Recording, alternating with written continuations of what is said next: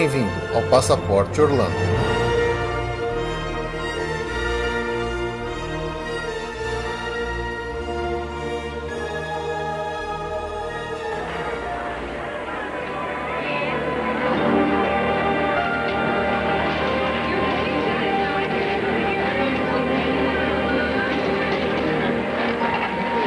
Plenty of butter, please. Yes, sir. The way you always like it. You know, this is one of my favorite times of the day here. Just about sundown. I like to be around when the lights come on. It seems like a new kind of magic takes over in Disneyland after dark. Now, we got a big night. Pardon me, Mr. Disney, but could I have your autograph? Oh, sure. Hold this one. Okay. You mean on here? Right on top, please. On top? Bird's eye view, huh? Thank you very much. You're welcome. Now, there are going to be plenty of things to see and do. Most of all, you're going to see a lot of people having a lot of fun. May I have your autograph, please, Sure. Mr. Disney? Sure. Thank you. Ooh. Well, it looks like I'm stuck here, so why don't you go on without me, and I'll be catching up with you somewhere along the line.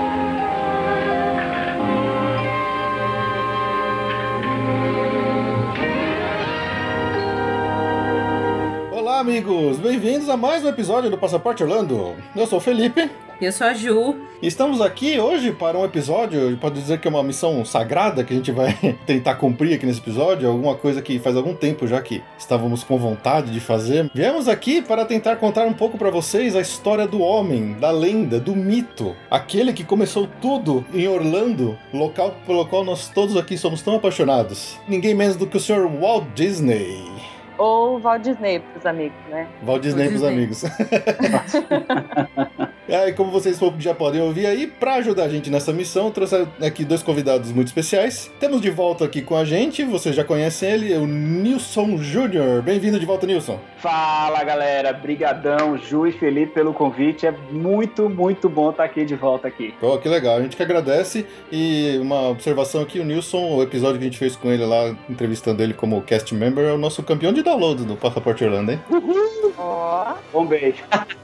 Ó, Sucesso! Sucesso total.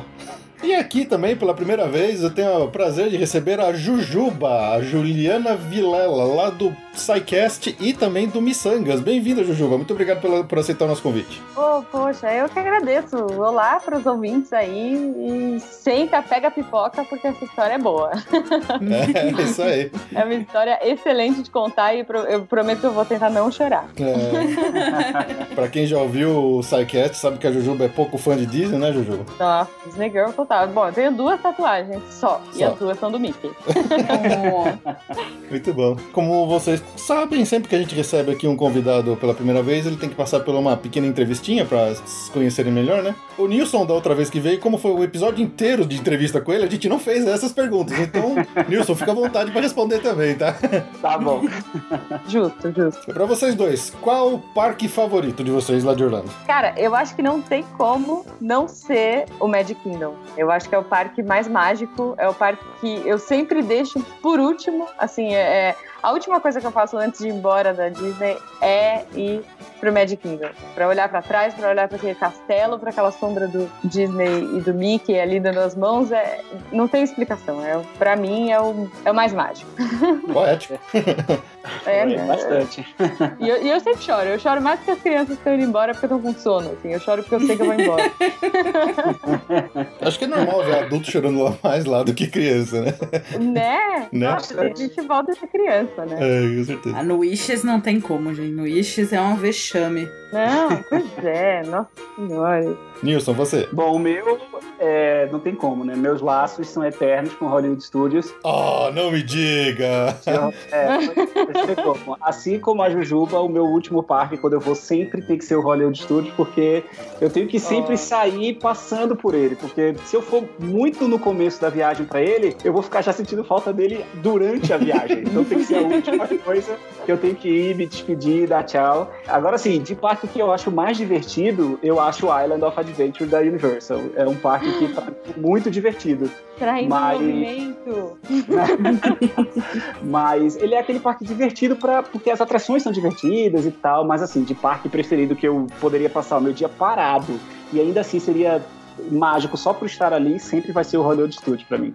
É, legal. Olha só. É, ele é bem legal, né? É, Sabe que eu, tô, eu sou também dessa opinião, viu, Nilson? Eu acho que um dos que eu mais me divirto, assim, é o Island também, mas eu tenho o, Hollywood Studios, mesmo hoje, todo capenga, todo, todo em construção, É, que, é. ainda tem um lugar especial no meu coração também, assim.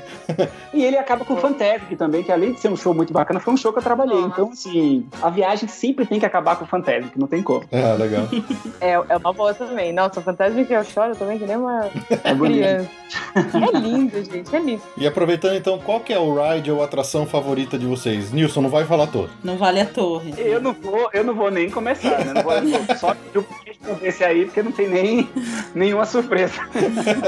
E Juba, qual que é o seu ride ou atração ou show favorito, assim, que você adora mais de todos lá? Cara, difícil essa pergunta, né? Tem tanta coisa incrível, assim. Eu acho que não tem como não ser o Wishes. É, é o momento, assim, que você volta, sei lá, é tipo a hora que o, que o crítico lá, eu esqueci o nome dele, do Ratatouille, ele põe a, a- a- o Ratatouille na boca, assim, né? E, Uhum. e volta à infância. Flash é aquilo, é, é- o Wishes pra mim é, é isso, assim, é, é a parte mais mágica da Disney.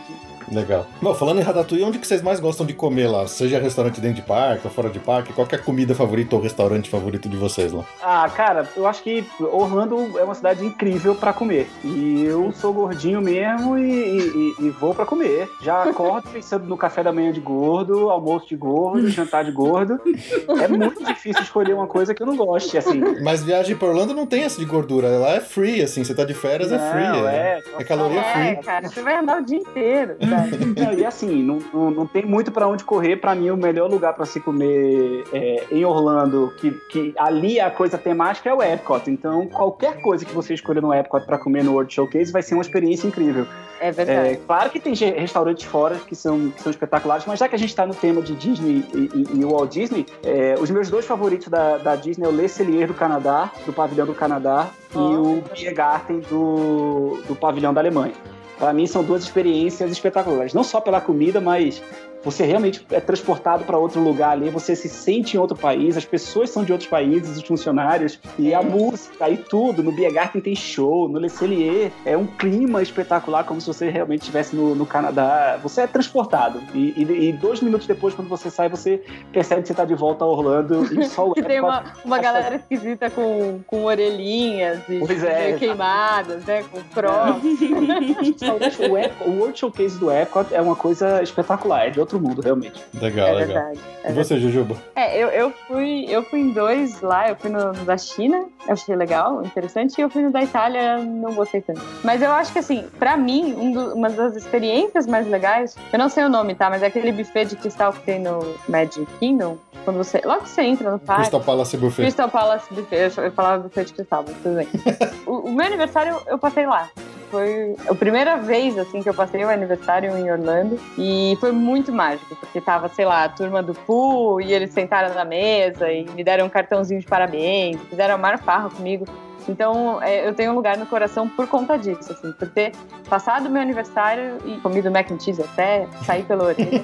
Mas eu ainda acho que a minha comida preferida dos Estados Unidos é a pizza de queijo deles, cara. Que vem boiando no, no molho de tomate, sabe? Nossa, é- eu acho que ainda é a minha coisa preferida lá. E qual que é a loja ou gift shop, seja dentro ou fora de parque, aquela que sempre rouba, consegue abrir a sua carteira e roubar um monte de dinheiro dela? Você precisa comprar alguma coisa lá. Todas. Qualquer uma, né? É. Nossa, é. Cara, eu acho que assim, na Universal, obviamente, as do Harry Potter, né? Tem É. aquela coisa de magia. A loja dos gêmeos Weasley é muito divertida. Eu adoro doce, então eu acho que é uma loja muito legal. Mas na Disney, eu diria que é aquela loja de. Deixa eu lembrar onde é. Eu acho que até no Hollywood Studios. Aquela loja de animação. Porque você compra, tipo, umas artes originais. Ah, sim, sim, sim, no Hollywood É, Studios. É no Hollywood Studios, né? É, então eu, eu trabalhava com animação, né? Então, assim, eu tenho um carinho muito grande por, por qualquer coisa que envolva animação. E ali você vê a galera pintando É, eu tô A setup. loja foi fechada porque aquela área toda mudou para o Star Wars Launch que Era o Art of Animation, mas eu não sei. Eu, eu acho que a loja permanece e a área foi fechada. Ah, Mas- que dor no coração. É, mas enfim, o Hollywood Studio vai virar Star Wars Studio, né? Então muita coisa tá mudando ali. Não, eu acho que essa loja ela tinha ficado aberta, mas ela fechou agora esse ano. Nossa. Ai, é. que tristeza. Mas tem uma cópia exata dela na Disneyland da Califórnia, que fica no Hollywood de lá. E é exata, assim, os mesmos produtos, aquelas estátuas incríveis, os quadros originais, muito, muito legal. Umas artes, né? Os acetatos. Tem uma loja lá na, na Picote, né? Não tem uma lá na saída lá da Picote, não tem uma de- loja de arte Disney que tem um monte de quadros, Eu acho de que tem, estatuetas, dioramas, tem um monte Ah, mas coisa. eu não sei se era nessa pegada, porque ali você via os artistas trabalhando é, ao vivo, né? Eles ficavam lá Sim, pintando Sim, sempre tinha um artista que ficava lá. Ah, tá. É, você podia comprar aquele acetato que você tava vendo ser produzido. Poxa. Eu tenho várias lojas favoritas. É, a da Tower é uma que é muito boa pra mim, porque afinal tem produtos exclusivos da Tower. Ah, o World of Disney em Disney Springs, pra mim também é, é- é impossível, sério. Eu nunca vi um ser humano que entrasse ali e não gastasse pelo menos um dólar. É impossível, porque tem tudo. É, eu, eu acho que agora ela é a segunda maior do mundo, com a abertura de uma loja da Disneyland Shanghai, mas ela foi a maior do mundo por muito tempo e, e é impossível. Eu não sei, eu acho que 16 sessões, é um negócio absurdo. Não, ela foi expandida no passado, né? É, não sei se ela conseguiu ficar ainda como a maior, mas é impossível não gastar dinheiro ali. tem tudo, né? Você entra na seção de cozinha, se você é louco por cozinha, e por aí vai. Mas eu tô louco agora pela Tagit, que fica no Disney Springs, que é nova, que é uma loja só de produtos Disney com coisas de viagem. Então é bagagens, mala, tag de bagagem, aquele negócio que você coloca no olho pra dormir no avião, enfim, é tudo Ah, temática de legal. viagem, só que os produtos oficiais da Disney abriu agora lá e é espetacular. Pra quem é louco por viagem, louco por Disney, é um sonho. Beleza. Isso aí, pessoal. Então, vocês puderam conhecer um pouquinho melhor aí nossos dois convidados de novo. Então, vamos lá pros recadinhos e a gente já volta aqui com o nosso assunto principal.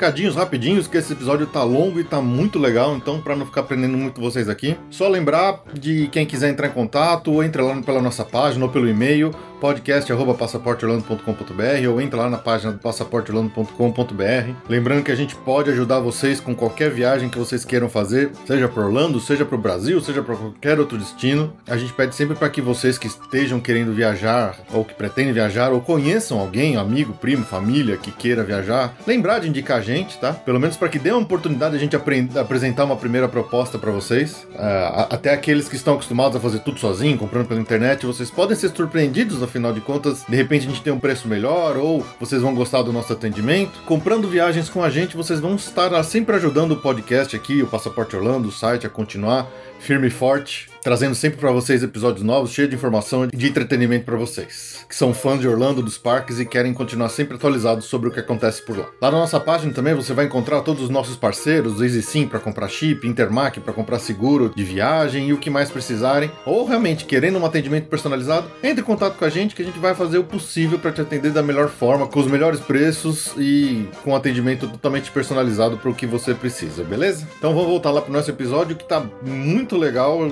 Eu gostei muito de gravar esse episódio aqui. Fazia muito tempo que eu queria fazer isso e foi emocionante fazer, editar, gravar e tudo mais. Então fiquem aí, espero que gostem.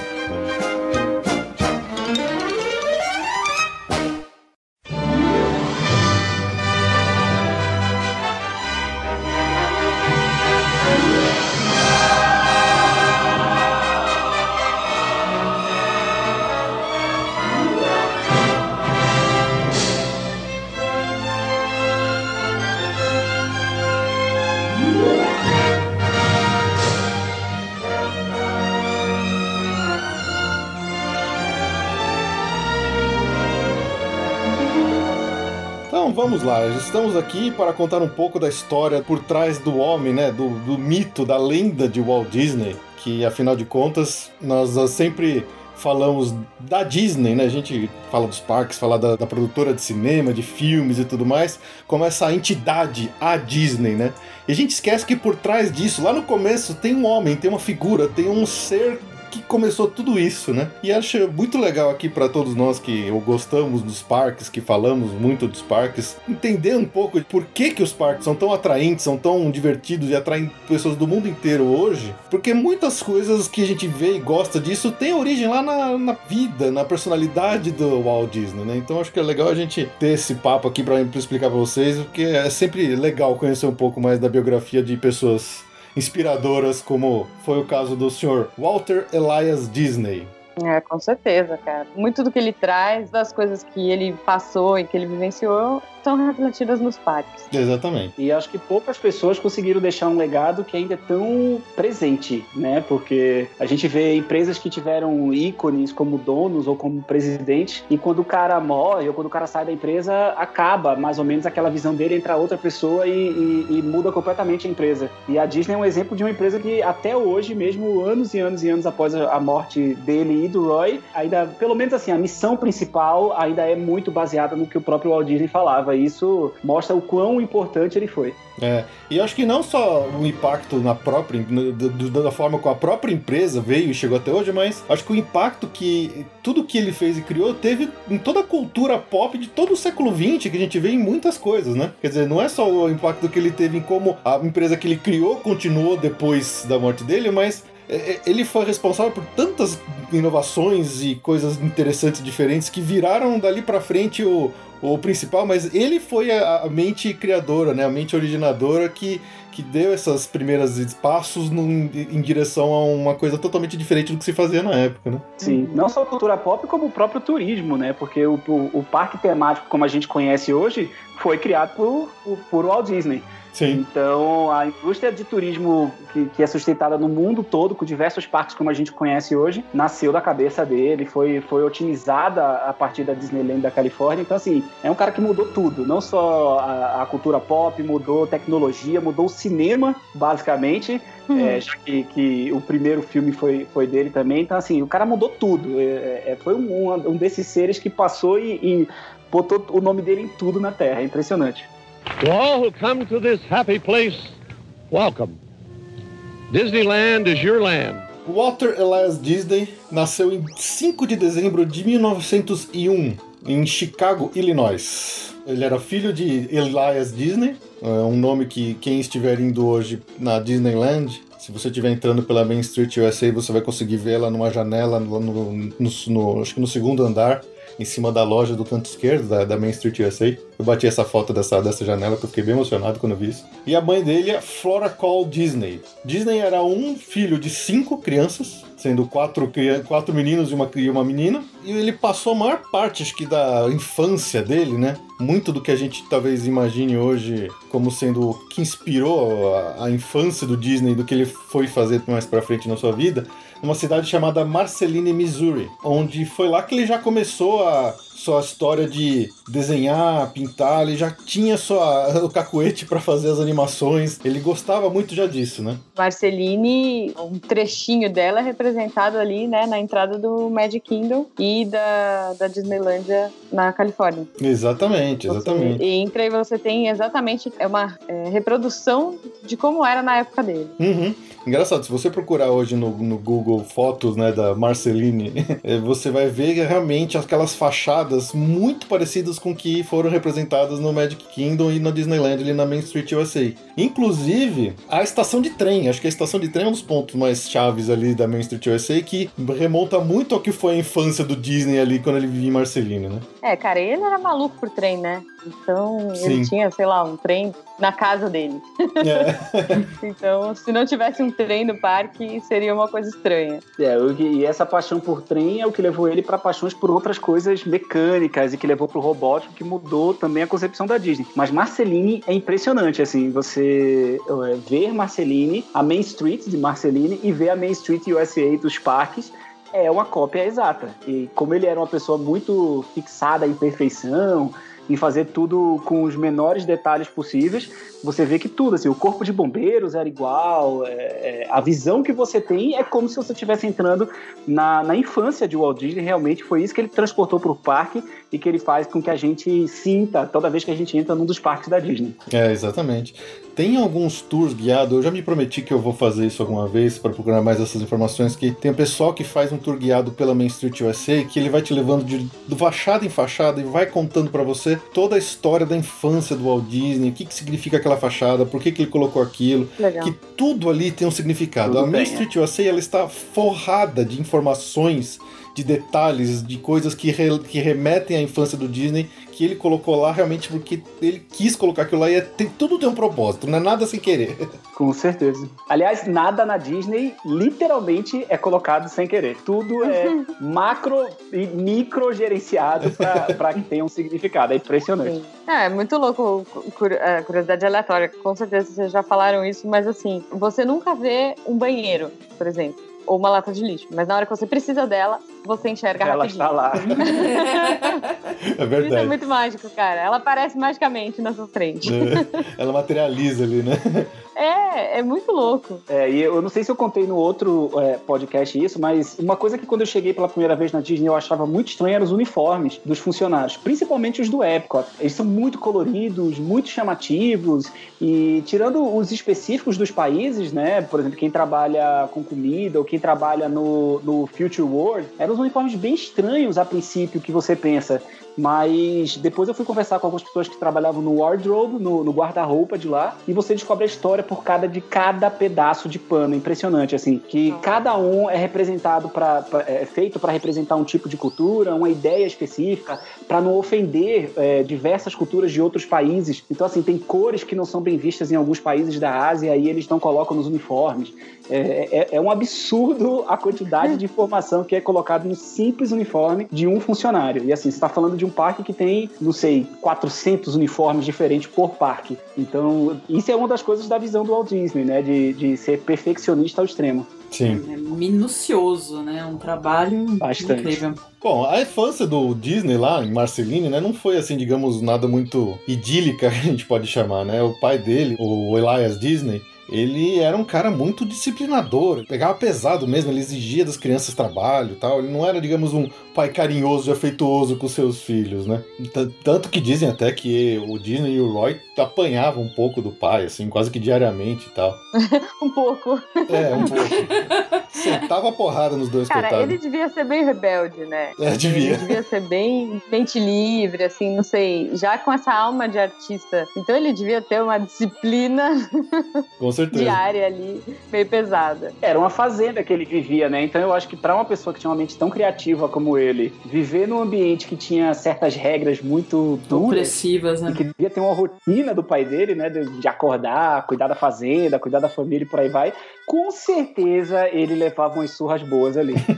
Pois é, e nessas que ele acho que ele, quando já começou, a realmente, é, quando ele tinha um tempinho, né, ele já fugia um pouquinho ali das tarefas diárias dele. E também acho que quando ele conseguia fugir um pouco do pai, que ele já realmente, quando ele começou essa brincadeira de já começar a desenhar, rabiscar desenhos, de libertar um pouco dessa fantasia que ele devia ter repreendida dentro dele, né, por conta do, da falta de, não, não só falta de motivação, mas acho que como é, repreensão mesmo do, do pai que ele tomava, né, acho que era a forma que ele tinha pra realmente soltar um pouco mais a mente dele daquele mundinho que ele vivia, que pra ele com certeza eh, não era ali que ele queria estar, né? Tanto que acho que a gente pode ver do mais pra frente, quando a gente for falar dos, dos primeiros cartoons dele, a gente vê muita coisa relacionada à fazenda, animais, que ele realmente gostava. É o universo dele, o né? universo dele, realmente, né? Então você vê muitas animações. É, eram as referências que ele tinha, né? E, e você vê que realmente era uma forma dele meio que sair da realidade ali, e, e ele tinha uma mente tão criativa daquele jeito, que ele nunca foi um artista muito talentoso, assim, né? Ele não era o cara que desenhava espetacularmente. Tem até uma cena no filme, é, esse último filme que agora eu esqueci, que tá no Netflix, inclusive, que é o Walt Before Disney, lembrei. Sim. Ah, É, sim, que ele fica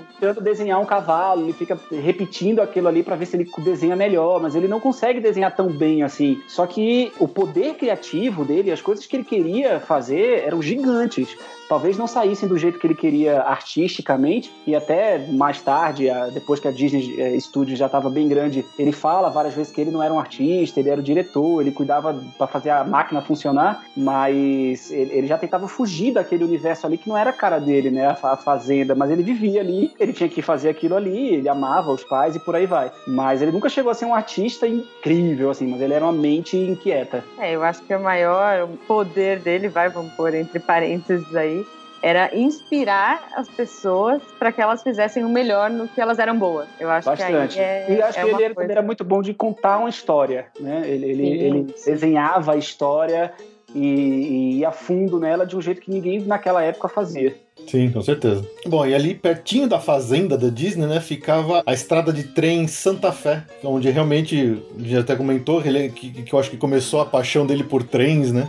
Então ele estava ali pertinho da estação, que acho que realmente é a inspiração para a estação de trem da Main Street USA, que a gente vê nos parques, tanto na Disneyland quanto no Magic Kingdom. E dizem que ele passava muito tempo ali na, na, na, nos trilhos do trem, se imaginando, desenhando. Falavam até que ele botava o, o, o ouvido contra os trilhos do trem para ficar é, ouvindo o som, imaginando. Quer dizer, realmente ele, ele, claramente, desde jovem, você via que ele era uma pessoa que realmente precisava deixar a mente dele viajar e voar e sair daquele, daquele mundinho que ele vivia, né? Tanto que o, um tio dele, que chamava Mike Martin, que ele era um, eu chamo nos Estados Unidos de engineer, que é o, o piloto do trem, conseguiu para ele um pequeno um, um trabalho de verão dentro do trem. Ele era tipo aquela galera que vende bala que a gente vê nos trens aqui em São Paulo, assim. Isso, isso. Ele é o baleiro. Eu podia estar tá roubando. Eu podia estar tá matando. É. Show filme de desenho. Chocolate é um real. Vendendo pendrive, né? Vendendo. Quem diria, hein?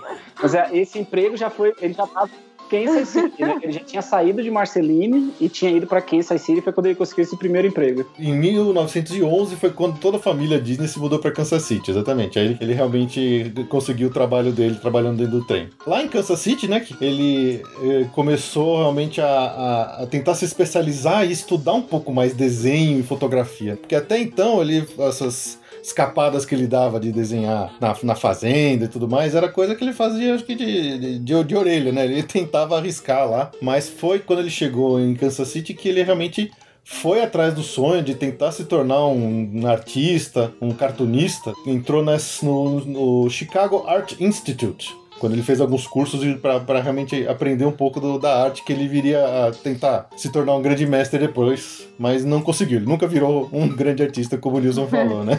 Não, cara. Mas aos 16 anos ele saiu da escola, largou, eh, largou a escola e ele tentou entrar no exército, porque era quando estava estourando a primeira, primeira Guerra Mundial. Mas ele não conseguiu, porque ele era menor de idade. Quer dizer, ele queria lutar. Ele tá louco pra sair de casa. Ele tá louco pra sair de casa, ele não aguentava mais ficar em é. casa, ele precisava fazer qualquer coisa. Ele queria ir pra guerra pra sair de casa, né? É, nossa senhora, né? Mas é que também acho que as pessoas não têm essa visão, né? Acha que tem essa coisa mais patriótica e tal, e não, não tem a visão da guerra em si, né? Pois é. Não sabia que era fogo, do fogo pra frigideira, mas beleza. Uhum. É, mas eu tenho a impressão mesmo que é porque ele realmente ele queria sair, ele queria ver o mundo, ele queria fazer é, alguma coisa. Normalmente muito inquieta, né? É isso, é viajar e conhecer mais lugares, mais pessoas, ter contato com outras culturas. É, mas tanto que quando ele não foi aceito no exército, ele acabou se alistando na Cruz Vermelha. E ele foi pra França durante a guerra para trabalhar na Cruz Vermelha. Ele não se contentou em ser mandado embora do exército, né? É, ele dirigia ambulância, né? Eu vi, assim, eu não tenho certeza, eu acho, se não me engano, tá? Vocês podem me corrigir aí se eu estiver falando besteira, ouvintes e vocês também. Mas eu acho que pra Cruz Vermelha ele mentiu a idade. Porque como ele já tinha sido recusado no exército, pra Cruz Vermelha ele falou que ele era mais velho, sei lá porquê, não é outros tempos, né? Não é. tinha aquela coisa de documentação e tudo mais. E aí ele foi dirigir ambulância. ah, eu não duvido que ele tenha mentido, não. nem um pouco, é. nem um pouco. Mas aí, voltando da França, quando ele voltou em 1919, ele voltou para Kansas City e tentou uma carreira como artista de tirinha de jornal. Cartunista, né? Exatamente. Foi aí que o, o, o irmão dele, o Roy Disney, que era mais velho que ele, que também lutou na guerra e voltou. Ele conseguiu para ele um primeiro trabalho na Pensman Rubin Art Studios, que foi quando ele conheceu, acho que um dos artistas que mais influentes aí do início da carreira do Disney, que é, ele tem um nome meio complicado que chama Ub Iwerks. E esse Ub Iwerks, ele realmente acompanhou a carreira do Disney, todo o começo da carreira do Disney, até quando ele começou realmente as animações, longa-metragem e tal. Ele é uma pessoa muito influente, acho que foi um grande parceiro do Disney. hein? O Roy, nossa, eu acho que eu daria um abraço nele, assim, cara, como ele era paciente, como ele tinha determinação de, de bancar o irmãozinho, né? Porque assim, olha, É, muitas vezes o Roy é relatado como o cara que não tinha talento, né? Porque e o, e o Disney tinha todo o talento e ficou com toda a, a fama. é, Sim. Mas ele assim, era o cara dos números, ele era o cara que dava todo o suporte, né? ele era um executor, né? Assim, na- nada. A gente fala muito de Walt Disney, ele é incrível, ele é um gênio, a gente sabe disso, mas não existiria nada do que a gente tem hoje se não fosse o Roy. O Roy com o pé no chão, né? Exato. É. Ver direitinho, é 50 ou 50% assim, da Disney, do que, do que se tornou. É, é claro que teve a genialidade do Disney, mas se não fosse o Roy fazendo aquela coisa ser realizada, nada, a gente não teria nada hoje. Eu acho que o legal do Roy é que ele tinha essa coisa de pé no chão, ele era um cara muito mais centrado, mas ao mesmo tempo ele dava muita asa, né? Ele dava essas asas pro Disney voar pra onde ele quisesse. E isso Uhum. E é muito que legal. Uma coisa que, que não é fácil, ele, é, é, ele dava espaço pro Walt Disney brilhar. Uhum. Então, assim, ele não ia contra as ideias do Walt Disney. Claro que às vezes ele tinha que frear um pouco, porque o cara queria fazer um negócio de um milhão e eles não tinham esse dinheiro. Tanto que faliram várias vezes. Exatamente. Era o cara que se contentava, e a gente sabe que isso não deve ser fácil, ainda mais entre irmãos, em ficar no backstage. Ele se contentava em ficar ali atrás, ganhando o dinheirinho dele e deixando o irmão dele fazer todas as ideias malucas que tinham. É, hoje eu acho que seria muito difícil isso acontecer. Eu acho que os dois criariam um canal no YouTube e ficariam competindo entre eles. Pra ver quem ganha mais like. Exato. É, e o Roy não queria isso. Ele não, ele não queria o spotlight, né? Ele queria só fazer aquela coisa acontecer. Confiava imensa, imensamente no- na criatividade do irmão e deixou o Walt Disney voar livre, como a Jujuba falou. E Isso, é, é, eu acho que até foi bom pro Walt Disney. Ele, ele sentir que ele tinha esse backup atrás dele pra poder fazer o que desse na, na cabeça doida dele. Sim. Ah, e parece que, assim, não é só nessa fase já depois de adulto, de. Adulto não, né? Porque ele tá acabando de sair da adolescência ainda. É, eles eram moleques. Mas desde que os dois eram, eram moleques lá em Marceline, que esses dois apanhavam do pai, o, o Roy já era um, incenti- um grande incentivador da, da mente criativa do Disney, né, do Walt. Então, quer dizer, isso aí é de pequeno mesmo. Os dois eram muito amigos, sempre foram e continuaram sendo durante a vida toda. Mas é, desde novinho, o Roy era o cara que incentivava o Disney a abrir suas asas e voar, digamos assim, né? To all who come to this happy place, welcome. Disneyland is your land. E foi nessa época, né, que o Walt começou a trabalhar com o Ub na Kansas City Film Ad Company. Então eles faziam comerciais animados. Esse que foi o início da carreira de animação do, do Walt. Cara, quem nunca, né? Quem nunca, né? Quem nunca começou fazendo comercial? Acho que muitos animadores aqui no Brasil, é- o começo é esse mesmo, é a área da publicidade. É isso aí, vamos vender shampoo. É, né? Bom, e também e foi né, trabalhando nessa companhia que ele realmente começou a fazer suas primeiras experimentações com câmera, com desenho animado. E acho que foi nesse momento que o Walt decidiu que ele não queria ficar fazendo desenho para os outros e, resolveu abrir a própria empresa. E aí o Roy, o Walt, o Ub ainda contrataram mais uma pessoa, que é o Fred Harman, mais um né, desenhista, um cartunista, né? E abriram sua própria empresa, chamada de Lefograms. Lafogram. Que nomezinho, né, cara? É. Que nome ruim. Mas tudo bem, vai, tudo bem. Eu acho que o, o grande trunfo do Disney nesse começo foi ter inspirado o Ub, porque o Ub era genial, assim. Ele era muito bom, ele desenhava muito bem. Ele que trouxe toda essa alma das ilustrações pra Disney, né? Pra, pra, pra companhia deles. Que era, bom, aqui ainda era. O gênio criativo, que era o Disney, e um artista espetacular, que era o Ub, né? E um artista, assim, que era completamente fascinado pelo Disney, né? Eles eram muito amigos. E tudo que o Disney falasse, o Ub, ele era uma pessoa muito pacífica, uma pessoa muito... Sei lá, ele, ele ia com o fluxo. Ele, ele, ele era muito medroso. Ele tinha medo de investir na carreira dele, e o Disney foi indo até que ele, ele tinha medo de sair da, da Kansas City. Então o Disney foi fazendo a cabeça dele e conseguiu levá-lo junto. E acho que pra mim foi o trunfo desse começo da carreira do Disney. Com certeza. É, é uma conjunção mágica, né? Porque você pega realmente um visionário criativo, um Que não é muito bom de administrador. desenho, né? Que não é muito bom de desenho, não é um É. bom administrador, mas é, é o, é o que puxa. Você junta um administrador pé no chão, mas com serenidade pra lidar com a alma egocêntrica dos ar- do artista, e um artista super talentoso que é, não, é uma conjunção astral que, que é mágica. É né? mágico, realmente. Acontece poucas vezes na, na, na história. Eu acho que de, de empresas recentes a gente só tem a Apple que tinha mais ou menos isso, né? Porque o Steve- era basicamente a mesma coisa. O Steve Jobs era o Walt Disney, super criativo, super pra frente, e o Steve Wozniak era o cara que botava a mão na massa. E aí casa de um jeito espetacular. É exatamente essa união entre o Walt, Roy e o Ub. É impressionante. É, Tem que todas as estrelas têm que se alinhar ao mesmo tempo É. junto com o Saturno pra caber três pessoas assim na mesma sala. É, porque qualquer elemento que não fosse exatamente com essas características poderia ter dado. Mesmo assim, não é que a empresa deslanchou e viveu sempre numa. Não, é, Muito mesmo pelo assim, contrário. Definitivamente não. se eles continuarem a perseverança desses elementos mágicos aí, realmente era, era pra ser mesmo. Tinha uma estrela reservada mesmo da, da origem. Era Era uma, azul, uma época era difícil, com certeza, porque é, a gente tá falando de ingressos de cinema por 5 centavos naquela época. Né? Exatamente. Não é. É. bem diferente do que é hoje. Então, pra você chegar como ele e conseguir vender alguma coisa para um cinema, pra alguma coisa, e competindo com as grandes empresas da, da, da época, a Warner, por exemplo, era praticamente impossível. E, e eles nem estavam em Los Angeles. Muita gente acha que a Disney é, é lá de Burbank, que, que é onde fica a Disneyland Studios hoje, ali- aliás, a Disney Studios, mas basicamente toda a vida profissional de, de Disney, eh, que fez ele se tornar Disney, foi em Kansas. Assim, ele estava longe de tudo, ele estava num outro centro, ele estava começando do zero ali. É. Ele estava criando um oásis no meio de um deserto. Tinha que ter muito talento para conseguir sobreviver num lugar desse. É. Lembrando pro pessoal isso aí mesmo, que a gente tá falando de animação, nessa época, dos anos 1920, você tinha que ir pro cinema pra assistir uma animaçãozinha de 5 minutos. Exato, não tinha TV na casa, não Exatamente. tinha Netflix. Não tinha nada.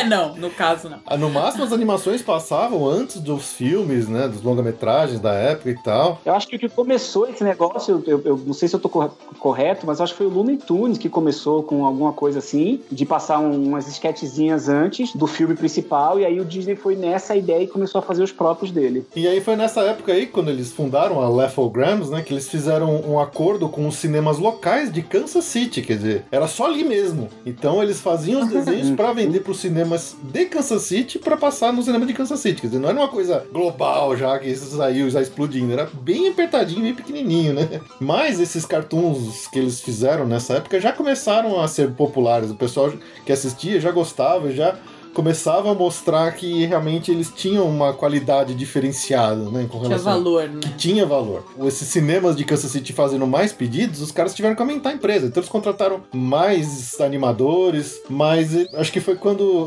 veio o, o- acho que o primeiro problema deles financeiro, né? Porque eles tinham o, o pedido, tinha o- os artistas, mas não conseguia pagar, né?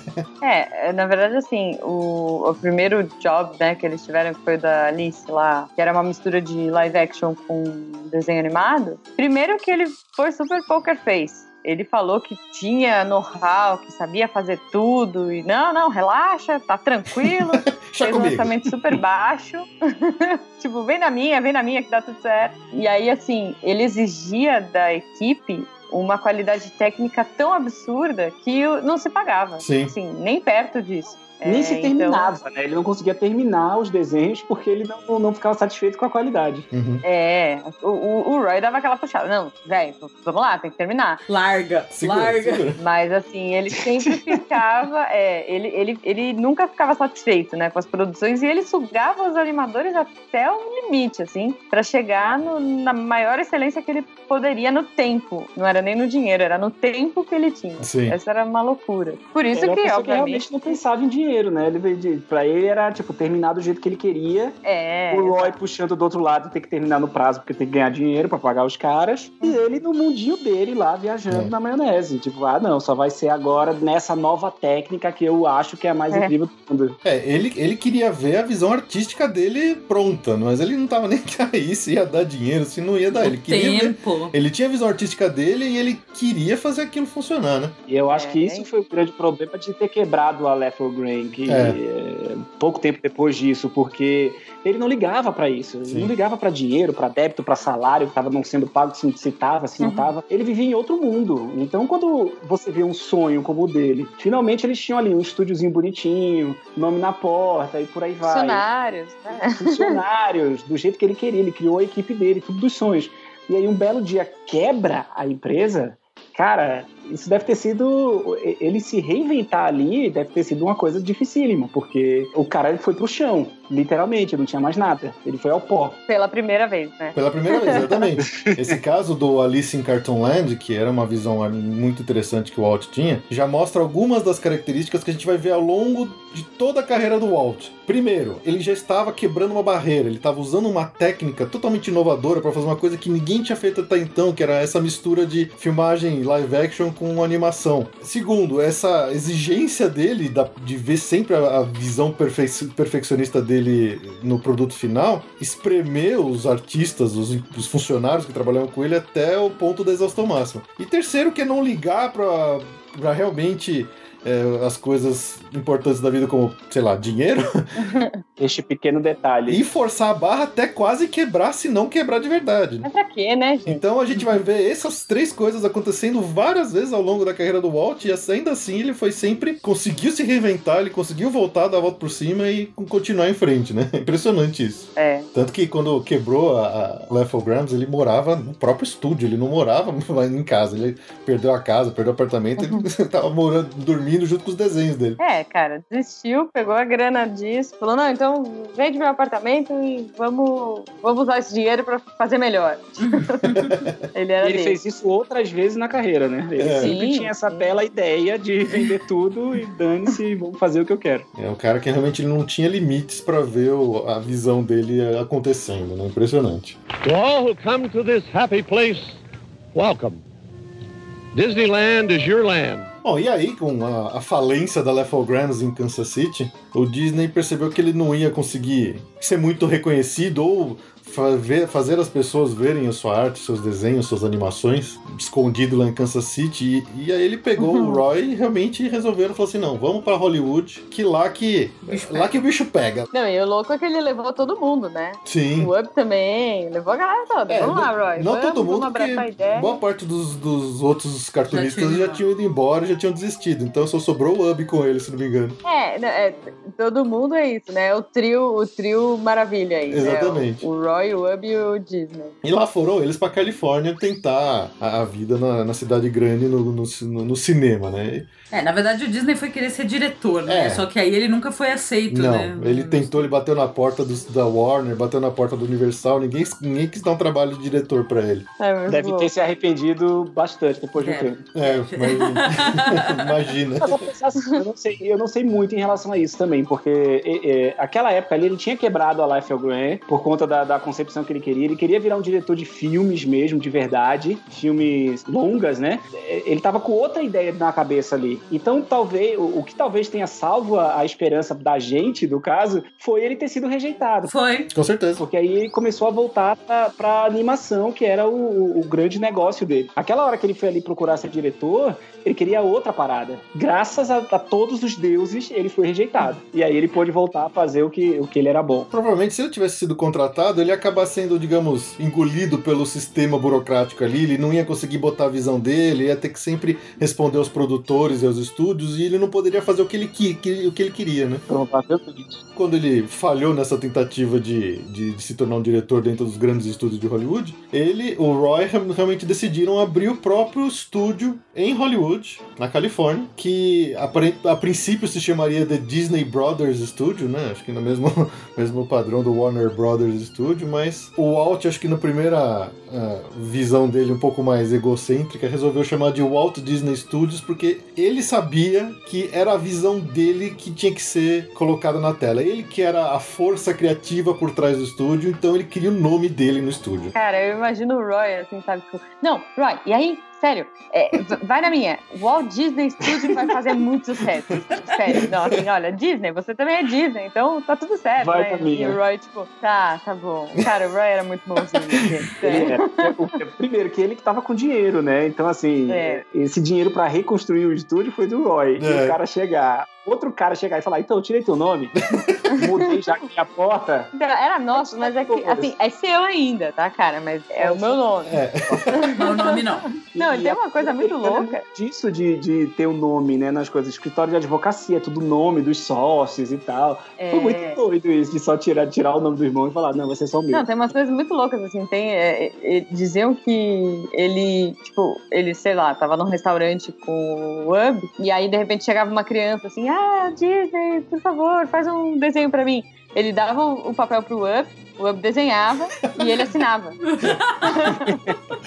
tipo, e tudo bem, ele, é que ele trabalhou com as pessoas mais gente boa do mundo, né? Porque o Up também Foi. não abria a boca pra nada. Tudo que ele fazia, assim, por mais que ele não concordasse, ainda assim ele nunca discordava do Disney. E o ele irmão tinha um dele. poder de convencimento incrível, né? Eu acho que ele, ele tinha o poder de fazer você Não. fazer coisas que você não queria fazer, mas ele fazia. É, não, mas o Ub, o Ub ele tinha essa Ele era um conciliador. inquietude, né? assim. É, tanto que depois, mais pra frente, a gente vai ver o que, que ele faz, né? É, mas eu fico imaginando a cena assim, o- o Walt pulando, que nem uma criança feliz em volta do Roy, com aquela cara de, de, de saco cheio assim. Ô Roy, ô Roy, vamos lá, abrir o estúdio, vai, por favor, vai, Roy, vai, dá o dinheiro aí, Roy, vai, mas vai ter meu nome, tá? Agora, agora vai dar certo. Primeira vez não deu, mas agora eu prometo que dá. Eu juro que eu vou, que eu vou pegar leve. Confia né? em mim, Tipo, vem na minha, vamos junto, mas vem na minha. Ah, eu, eu imagino essa conversa muito chata, né? É. Cara, eu não levo a mal, não, mas eu queria que só tivesse meu nome. é muito, muita conversa sem noção. E o outro É, deixou. não, ou, o Roy chegando, né, na- no estúdio e aí tem uma placa, assim, só com o nome dele. Ele, tipo, cara, não, é que, sei lá, pintaram errado e aí deixa assim mesmo. É, pega nada, É, pega Não nada. chega nada.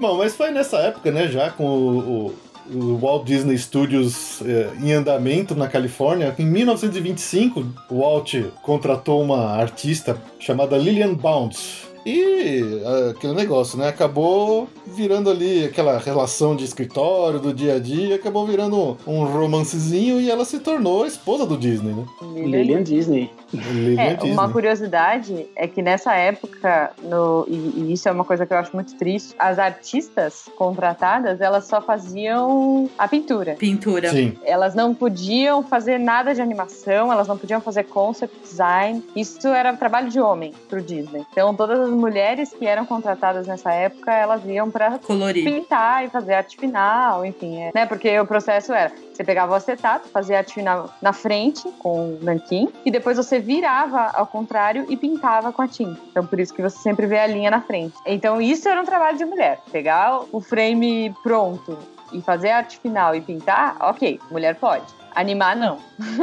Fazer conceito, não. A gente tá falando de uma época muito machista ainda, né? Uma época que as mulheres não tinham Sim. tanto espaço. Não, e na ainda. verdade, assim, eh, nessa, naquele filme que o, que o Nilson comentou, eles falam também que era um trabalho que eles conseguiam pegar qualquer pessoa pra pagar mais barato. Exatamente. Sim. Então, assim, eles até ne- nem necessariamente chamavam de artista, eles chamavam, ah, tipo, É qualquer artist, né? assistente de qualquer coisa e falavam assim: não, você tem só que pintar. É. Porque era mais barato do que um artista, né? Mas era uma coisa que eles delegavam para as mulheres. Era muito louco, assim. Ele, ele com esse preciosismo dele, né? Assim, ele não costumava contratar homens para fazer a parte de arte final e pintura. Ele achava que as mulheres elas eram- tinham um preciosismo maior. Até um determinado momento, você tem nessa visão do Disney que os homens animam e as mulheres pintam e fazem arte final. E, enfim, isso foi indo até a gente chegar numa numa querida chamada Mary Blair, mas enfim. outro papo. Outro ponto.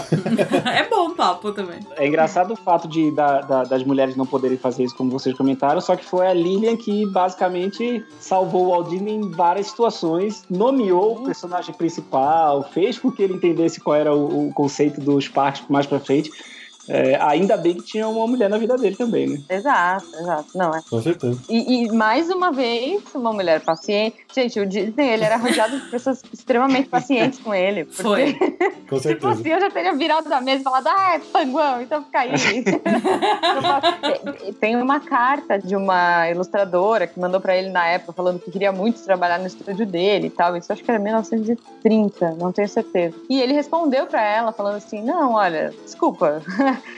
não existe mulher que anima bem. Tipo, se você quiser, eu te dou um trabalho pra pintar. E aí ela nunca mais respondeu e nunca mais quis trabalhar com ele. assim. Então ele tinha. Mas eu acho que não, não pelo fato dele ser machista, mas pelo fato dele ter essa visão, tipo, não, mulher é preciosista, mulher vai pintar muito bem e vai fazer uma arte final do jeito que eu quero, sabe? Não, não, não defendendo e não acusando, mas assim, ele era meio quadrado, ele tinha uma visão e, e seguia até o fim. Sim, sim. Sim. Mas uma coisa que eu acho legal, assim, é, desse casamento deles, eles tiveram uma filha e eles adotaram uma segunda menina, né? Hoje em dia, você pega lá no YouTube, você vai encontrar vários vídeos, documentários da vida do Walt Disney, mas no final a gente comenta de alguns, indica pra vocês. Mas é legal ver como ele era um pai muito atencioso com as meninas dele. Ele era um, um pai carinhoso. Mesmo ele tendo vindo daquela criação meio truculenta do pai dele, né? Ele não passou isso pra frente. Ele, ele era um pai ah, presente, afetuoso com as filhas, com as crianças, sempre muito brincalhão. É muito legal ver isso, assim, que é, ele quebrou aquele ciclo. Era apaixonado por crianças. Sim, é. To all who come to this happy place, welcome. Disneyland is your land. Bom, aí a gente chega na primeira. Eu acho que a gente pode falar um pouquinho agora da primeira grande obra do, do estúdio dele, né? Do Walt Disney Studio, Sim, que foi o Oswald. exatamente. Oswald the Lucky Rabbit. Oswald the Lucky Rabbit. Na época o Gato Félix estava bombando, então, pô, vamos fazer um coelho, né? É, diz- diziam que já tinham muitos gatos na animação, então eles pensaram em outro animal e pensaram no coelho. É, e, e, assim, é muito louco porque ele era tão inocente que ele fez um contrato. Putz, eu não lembro o nome do estúdio na época. Ah, é Universal. Tem Universal, né? Universal. Ah, Universal. Então, mas não chamava Universal, chamava outra coisa. Sei lá, era, era, alguma, era um outro nome, mas enfim, que hoje é, é Universal, né? Mas o cara fez um contrato super amarrado, assim, de tipo, olha, cê- tudo que você fizer é meu, é, os direitos são todos meus, e o Disney foi lá e assinou felizão. Né? É, Tipo, Ê, meu primeiro trabalho, não leu as letras miúdas. Mas esse cara, esse produtor, ele era tão pilantra que ele sacou que é, não era o Disney que fazia. Assim, ele, ele não teve a visão de que o Disney era o gênio e que o estúdio era, era do, do jeito que era por conta do Disney. Mas ele falou: não, se eu pegar os animadores dele, tipo, pff, sussa, não preciso do Disney, pra que eu preciso dele? E ele foi fazendo todo um convencimento, e, e o Ub nessa época já estava insatisfeito justamente por essas atitudes do Disney, né? De tipo, tá, desenha nesse guardanapo aqui, eu assino e dou pra criança. Então, o, o fato dele sempre ficar em segundo plano, e esse produtor começou a ficar na orelha dele: pô, você é o gênio, você é o artista, vem pra cá, vem trabalhar comigo. E aí foi a primeira grande desilusão do Disney, né? sim. que foi quando o melhor amigo dele, o Ub, saiu dos estúdios para trabalhar para esse produtor. E aí ele, foi quando ele descobriu que ele não tinha direito pelo Oswald, que o Ub tinha abandonado ele. Acho que não só o Ub, todos os outros animadores dele, né? É, exato, porque quando o Ub foi, o Ub segurava as pontas também dos animadores. Tipo, não, galera, calma, vamos ter calma com o Disney, ele é legal. ele é Disney tava bom." sempre atrasando pagamento, atrasando salário, essas É. coisas, né? Mas era, É. era na amizade do Ub que ele segurava a galera. Mas quando ele foi, todo mundo foi. Então foi a grande primeira traição que ele sofreu aí na carreira, né? Tanto que dizem que ele nem acreditava, assim, quando ele chegou e, e- e viu que não tinha ninguém, assim, não, peraí, como assim todo mundo foi embora? Como assim o Oswald não é nosso, não, e tal. Diz, diz a lenda, né? Aí também não é uma coisa comprovada, mas diz a lenda que ele pegou um trem, foi até ah, Nova York. É, esse estúdio ficava em Nova York, né? A, a Universal, ela ficava em Nova York. Ele foi até lá para conversar, tomou porta na cara, tomou tipo, é, a gente não precisa de você, é isso aí. Jogou aquele contrato né, na mão dele e falou assim: tá vendo? Você perdeu tudo, isso aqui, ó. É, é, tipo, ele voltou. E assim, arrasado. Ele e a Lilian foram até lá pra, tipo, tirar a satisfação. E, e ele ainda foi acreditando assim: não, não, é um mal entendido. Deve ter acontecido alguma coisa, não sei, não, não é possível. E tanto que no- na biografia do Disney tem esse trecho, né? Que quando ele conversa com o Ub, o Ub tá até meio envergonhado, assim, porque ele gostava muito do Disney. Mas o, o- esse produtor fez tanto a cabeça dele de falar, você tá sendo explorado. E ele, querendo ou não, até que tava, né? Uhum. Não, você tá sendo explorado, o seu nome merece estar em destaque, olha só, você não merece isso e tal. E ele acabou ficando com essa cabeça. Então, quando eles conversaram, mesmo triste, mesmo um pouco envergonhado pelo que ele tinha feito, ele disse pro Disney que ele não ia voltar. Uhum. E aí é a lenda de que na volta, né, que nesse trem da volta, ele criou o ratinho mais famoso que a gente conhece aí. É, esse produtor que a, que a Jujuba falou é o Charles Mintz. Isso, exatamente. Isso, Cuidou. Era Filho da distribuidor da, da, da Disney, né? Ele, ele trabalhava pro Walt Disney. Então era assim, era um cara de dentro. Ele, na verdade, ele não trabalhava pra Universal. Ele era um distribuidor que chegou pro Disney e falou: cria um personagem pra gente concorrer com o Félix. Disney e o Ub criaram e ele foi lá e vendeu pra Universal. Só que antes dele vender pra Universal, ele registrou pra ele os direitos do Oswald. E aí foi uma facada, como a Jujuba contou aí, pelas costas. Safado, pilantra. É, e acho que esse episódio da, da- dessa facada que o Walt tomou nas costas, né? Foi o que fez com que ele, dali pra frente, nunca mais deixasse qualquer coisa similar a isso acontecer. Ele resolveu ter controle absoluto né, sobre todas as criações dele, do estúdio dele, cada fotograma tinha supervisão dele, e acho que ele virou realmente um paranoico com essa história de, de controle de, de, de copyright das coisas que saíam do estúdio dele, né? Não, e, o- e o Oswald, gente, foi, o, o contrato foi tão amarrado que, se não me engano, eles só conseguiram recuperar o contrato agora em 2012. Foi a 2006. primeira vez. 2006? Ah, Foi. desculpa. E é, um, e é uma, uma bizarrice o jeito que eles conseguiram o, o, o Oswald de volta. Foi uma das negociações mais estranhas do mundo, porque a Universal, que hoje em dia tem outros canais, inclusive o NBC Sports, que era o dono dos direitos da NFL, que é o futebol americano. O maior narrador de futebol americano, digamos, o Galvão Bueno, do futebol americano, era da ABC e da ESPN, que pertencem à Disney. São duas redes de TV americanas que pertencem à Disney. E o Oswald foi trocado por esse cara. Foi um Nossa. contrato em que o Oswald foi trocado pelo All Michaels, que é o, narra- o Galvão Bueno deles. Quando a, a Universal perdeu a noite principal do futebol americano, aliás, ela perdeu o, o direito exclusivo do futebol americano e ficou só com Sunday Night, que é o principal jogo do- da semana. E aí ela precisava de um narrador novo, e aí ela cedeu o Oswald em troca do, do, do narrador do All Michaels. Nossa, que loucura. Muito bem louco, bizarro. né? Por um- Imagina, cara, você tem. Mas, veja, Olha quantos anos, né? Tipo, quantos 2006 anos você e tem? eu acho que eles perderam em. ah, não lembro agora, acho que 1930. Eles perderam o Oswald, uma coisa Foi, assim. foi, mais ou menos, é. É por aí. E aí só conseguiram recuperar em 2006 e a primeira vez que ele apareceu como Oswald mesmo foi no jogo Epic Mickey. De Sim. volta, é, sim. Exatamente. Joguei esse jogo, era legal. Pô, eu tenho, eu tenho. Mas era pela honra mesmo, né? Eles se honra. mataram desse jeito É, durante. não, é, Era a honra era de uma- ter o Oswald um- Snow. Pois é. To all who come to this happy place, welcome.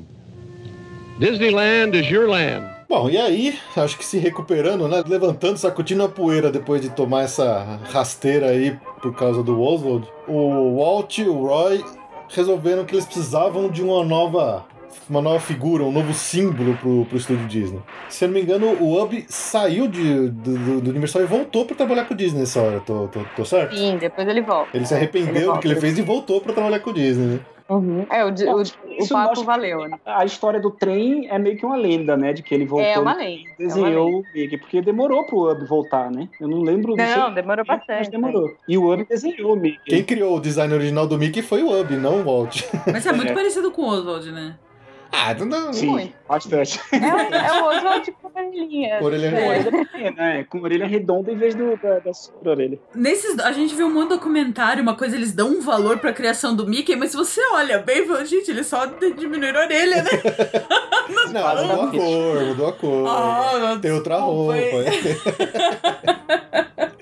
Mas é, tem a lenda de que o- tinha um ratinho que morava junto com o Walt dentro dos estúdios dele em Kansas City. É aquelas lendas que o pessoal sempre usa pra florear um pouco mais a, a criação dos personagens, né? Mas Uhum. dizem que tinha um ratinho que fazia companhia pro Walt toda noite quando ele dormia na época da, da falência lá do Left 4 Grams em Kansas City. É, É, aí começam as lendas. É, é né? lenda Não dá urbana. pra- Ah, mas é bonitinho. É bonitinho, é bonitinho. Mas foi aí nessas brincadeiras que, enquanto eles estavam procurando esse novo, novo ícone de, de animação, né? Surgiu ninguém menos do que o Mortimer Mouse, né? É lamentável, né? O nome lamentável Lamentável. que, graças a Lilian Disney, ele, ela mudou o nome para. Ela convenceu o Walt que era um nome meio besta e achou o nome Mickey, um nome muito mais amigável. Então, hoje temos uma, o maior ícone. Era, era um nome bem popular, né? Mickey era um nome bem popular naquela época. E em inglês ele é mais, talvez, infantil ainda, né? É. Porque a gente fala todas as letras. A gente fala Mickey e, e eles falam Mickey, praticamente. Mickey. Aí é, É. É bem, Mickey. bem, bem melhor do que, do que Mortimer. Mortimer. Mortimer. As, as aventuras de Mortimer. Seria lindo. Todos Que os tristeza, né? Não, não é. Então, todos temos que agradecer a Lilian Disney por esse nome. Valeu, Lilian Disney. Da- do, do maior ícone, da minha, do, acho que da maior figura conhecida no mundo hoje em dia, que é o, o Mickey. Mas aí o- eles começaram a produzir animações do, do Mickey, algumas delas como Plain Crazy e The Galloping Gaucho. Cara, o Mickey era, era um taz. O Mickey era muito sem noção. Ele era, Era uma mistura malvado. do Tasco com o pica-pau. É, exatamente, ele era meio maluco, Era né? a pior pessoa do Ele, mundo. o pica-pau de olho azul ainda, hein? É, O, o maluco. Não, ai, credo, meu o Deus, pica-pau pica-pau. psicótico, é.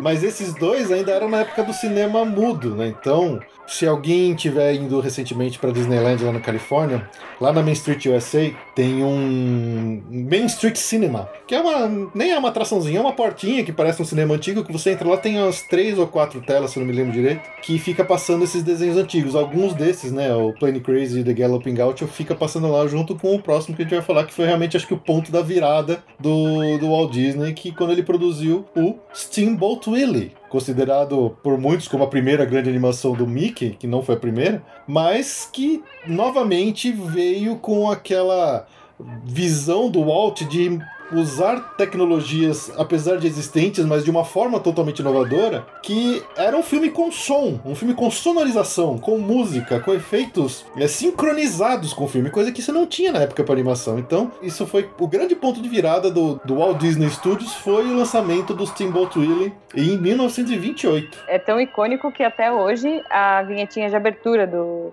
do Disney Animation Studios é, o, é o Steamboat Willie, né? Sim, com Ele certeza. assobiando e tirando E o lemezinho do barco. Exatamente. É, porque a a gente tá falando de uma época que os filmes tinham música, até é, os filmes não, os desenhos animados que passavam antes do cinema até tinham música, mas não era sincronizado, era uma música qualquer, quando os caras pegassem uma trilha de uma música e a- o desenho acontecia, mas não tinha efeitos que aconteciam de acordo com o que os personagens estavam fazendo. Exatamente. E aí o Disney vem e cria uma nova técnica de, de sincronização de áudio e o personagem tá assobiando, como a Jujuba falou. O som tá, tá interagindo com o resto do desenho que impressionou todo mundo foi um sucesso do caramba. Dizem até que na primeira exibição do Steamboat Willie nos cinemas, né, que ele passou antes de um longa-metragem que seria exibido depois, o público ficou tão basbacado por aquela animação totalmente diferente de tudo que tinha sido visto até então, que o pessoal exigiu que eles passassem de novo. Eles queriam ver de novo aquilo, que eles acreditaram no que eles estavam vendo. É, é uma coisa muito louca isso, pensando numa coisa assim. É, né? E aí foi realmente o Steamboat Willie que impulsionou rapidamente o Mickey e o Walt para realmente se tornarem estrelas em todos os Estados Unidos. Foi o, o, o ponto de virada de verdade da carreira do Walt foi o Steamboat Willie.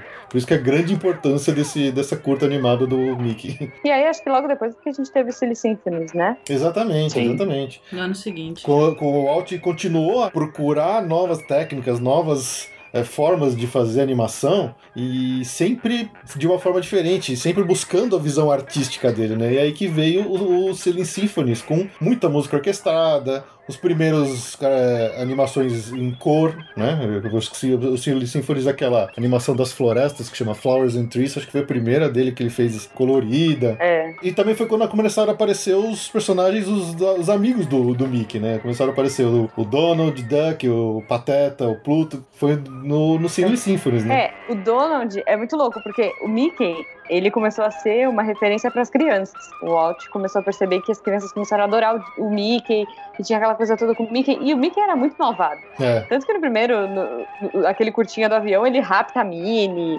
e ele, ele bate na Minnie, eu acho. Não. Mas assim, ele era muito do mal, ele batia nos bichinhos. É, a personalidade dele era muito diferente do que a gente conhece hoje. Muito, muito. E aí ele começou a ficar uma coisa mais é, exemplar para as crianças. E aí ele começou a ficar tão certinho, tão certinho, e, e deixou toda aquela, toda aquela essência malvada, né, malvadinha dele, que o Disney sentiu a necessidade de criar um anti-Mickey. Então o Donald, na verdade, ele é tudo que o Mickey, tudo que saiu do Mickey, e o Mickey É virou o aquela anti-herói. Exato, o Mickey virou o, o exemplo do, do herói, da, daquela imagem perfeita, né, a prova de tudo.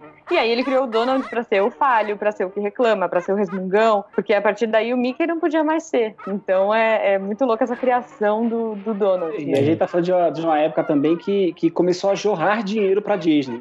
Eles sempre tiveram pouco dinheiro a vida inteira e eles descobriram, por exemplo, vender bonecos. E as, as mães não queriam comprar boneco do Mickey porque o Mickey era mau. Ele É, falou, não, tem que malvado." pegar o nosso personagem principal e tornar ele vendável. E aquilo começou a dar muito dinheiro pra ele. Então ele teve que mudar a personalidade do Mickey e teve que criar, graças a Deus, todos esses outros personagens pra compor a turminha do barulho, né? É. E viva o poder do merchandising. Muito bom. Opa, viva o licenciamento, né? Licenciamento da vida. Exatamente. Mas também foi nessa época, né? Acho que do, com, com Silly Symphonies que ele que veio o primeiro Oscar do Disney, né? Que ele ganhou, começou a, a longuíssima carreira dele de ganhar Oscars como produtor. Foi o Flowers and Trees que você falou, né? Exatamente, Foi. exatamente. E ele é até hoje o maior ganhador de Oscars, É. se eu não me engano. É, Ninguém é, passou sim. o Disney, ele ainda é o maior Gente, ganhador. ninguém ganhou sete Oscarzinhos. Mas aquele o contou como Disney um foi só. o único. Ele foi o único que ganhou um Oscar e sete Oscarzinhos por, por Snow White. É, inclusive, alguns, alguns dos Oscars do Disney eram expostos no Hollywood Studios e não são mais porque o Art of Animation foi fechado. É. Ai, que tristeza. Muito triste. Tô, tô- tô triste, eu tô triste. Ah, Olha, tô chateada. Mas essa, isso que o Nil- o Nilson falou, de que realmente começou a chover dinheiro pro Disney, é um- uma coisa interessante, porque a gente tá falando aqui justamente da, da época que os Estados Unidos estavam na grande depressão deles, né? De 29. Da grande depressão de 29. Então, era um momento que o país estava com muita dificuldade, baixos empregos, baixos salários e tal. E no meio de todo esse caos que se tornou os Estados Unidos nessa época, o estúdio do Walt Disney era uma, um oásis de Prosperidade. de prosperidade, de empregos e tal. Ele até não pagava os melhores salários lá para os animadores dele, mas era um emprego fixo, era um emprego estável. Estável. né? É, mas justamente por isso, né? Ele segurava no salário porque ele queria investir muito na tecnologia. Exatamente. Então, também é um, é um motivo. Não é que ele pagava pouco porque ele era mal. Não, ah, não, não. vou pagar pouco porque, porque o mercado tem gente que tá procurando. Não, é porque ele queria pegar todo o dinheiro que ele pudesse para investir e melhorar a tecnologia. Exatamente. O, o Walt demorou pra, pra, ju- digamos, juntar uma, uma fortuna própria. Ele quase sempre gastava tudo que ele ganhava, né? Sim. Acho que se não fosse pelo Roy, ele teria ficado pobre há muito tempo antes. Quase sempre não, sempre. Ele, ele sempre gastava tudo que ele tinha. Imagina a alegria da Lilian. né? Nossa. É, É, a gente vai ver que a gente fica falando dessas coisas do, do Walt, por exemplo, ele convencia a botar o nome dele, ele fazia o estúdio quebrar e por aí vai, mas era sempre na perseguição de alguma coisa muito maior na sim, cabeça dele. exatamente. Não era porque ele era tão uma pessoa má e por aí vai, mas ele tinha uma visão. Ele era meio que, que, que aquele cara ali do lado que ficava pensando do jeito dele, ele não se importava tanto com o que o, o resto do mundo se importava. Ele não queria o melhor carro, ele não queria as melhores roupas, mas ele tinha uma é, é, loucura por conseguir alguns objetivos específicos dele. E no próximo tópico da gente, que, que deve ser o, o primeiro filme de longa-metragem, que aí foi outra revolução, essa, questão dos salários, por exemplo, fez com que todos os animadores dele entrassem em greve. É, para você ver o, nível de, de- do, do quanto ele investia em tecnologia e deixava salários e outras coisas, até o dele próprio escanteado, porque ele queria realizar outra coisa ali. É, pouco antes ainda de, de, de a gente entrar nesse problema, né, né, Ainda que nessa época que o estúdio estava num momento de prosperidade, ele investia nos artistas dele. Ele contratava professores de pintura, professores de expressionismo. Ele investia realmente nas pessoas. Ele realmente fez uma pequena comunidade ali no Walt Disney Studios de todos os funcionários que, que tinha naquela época, né? Então ainda estava, digamos, num momento de lua de mel entre é, Walt e seus funcionários, seus animadores aí nessa época. Sim.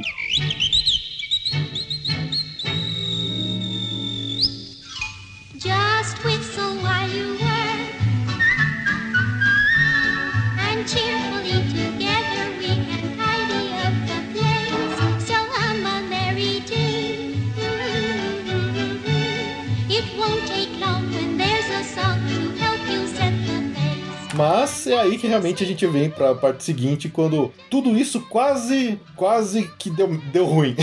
Não, porque imagina, né? Ele ganhou um Oscar, Silly Symphony, está tudo dando certo. E aí ele começou a receber propostas. é, não, poxa, por que que você não faz um longa? E ele falou: não, claro, consigo fazer um longa em um ano e meio, sei lá. ele fez pelo menos mais que o dobro desse tempo, assim. Sim. Ele, ele não tinha essa noção, pra variar, ele usou muito mais dinheiro. que- É, e todo o, o preciosismo dele na atenção aos micro detalhes foi o que realmente fez isso ficar muito difícil, né? A produção do, do primeiro longa-metragem do, do Walt Disney Studios, que foi A Branca de Neve e Sete Anões, foi muito conturbada, mas foi muito conturbada mesmo. Bastante. E assim, ele tinha, ele tinha uma obsessão, pra quem conhece animação, né? Enfim, ele, ele não queria fazer nada em rotoscopia. O que é rotoscopia? É você pegar o filme, que é- a maioria dos estúdios fazia isso, né?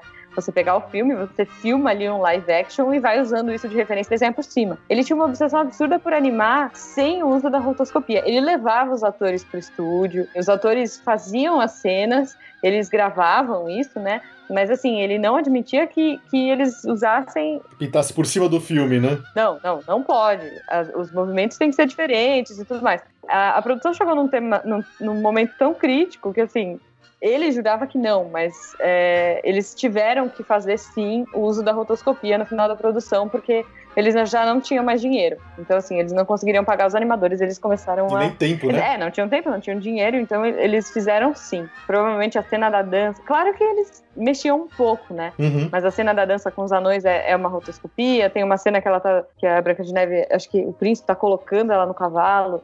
Aquilo também é uma cena de rotoscopia. Então, é, foi inevitável. Ele, ele queria morrer com isso, né? Ele ficou, assim, muito chateado. E falava pra todo mundo que perguntava que não. Que eles não tinham usado. E, enfim, Uhum. até pouco tempo atrás, eles ainda sustentavam essa teoria. assim, não, não, não, não foi usado.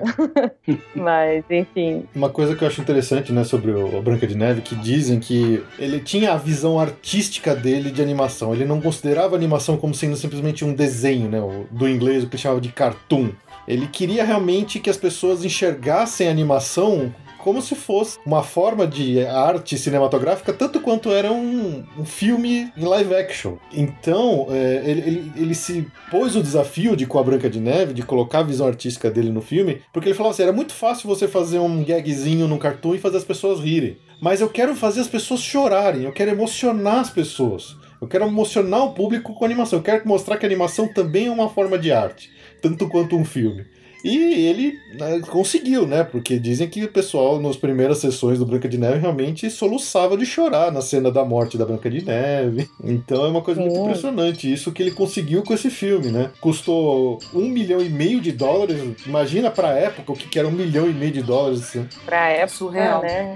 Nem hoje é barato um filme. Nem que hoje. um milhão e meio de dólares. Exatamente. Não, é Naquela surreal. época. É surreal aquele, a quantidade de dinheiro que ele jogou nesse filme. provavelmente deve ter perdido quase tudo, deve ter vendido carro, casa, aquelas coisas todas pra financiar. Sim, Isso aí, sim, isso aí foi o sim. segundo quebrado dele. Na verdade, assim, quando ele tava prestes a terminar o, o Branca de Neve Sete Anões, ele quebrou. Ele, inclusive, teve que fazer acordos pra conseguir distribuir o filme, porque ele não tinha grana pra distribuir o filme. Ele estava quebrado é, depois da produção, só que o sucesso foi tão estrondoso, tão gigantesco, que aí volta tudo e volta, Volta no começo. Volta, A impressão que dá é essa, né? Um ciclo, né? É um ciclo, ele tem Vai, vários. põe, põe, É. põe, põe, põe, história, história, e aí depois É até o volta. limite. Não, a história do Walt é sempre são esses ciclos. Ele vai, faz, explode É. e quebra. Faz, faz, explode e quebra. É muito impressionante. E essa foi mais uma dessas vezes. Então, quando o filme saiu em Só em 1937. 37, né? 37. É um gap enorme da. Demorou pra caramba. Três anos. É, ele tinha, ele tinha prometido que faria em um ano e meio. E ele fez em três. Imagina a felicidade dos investidores, né?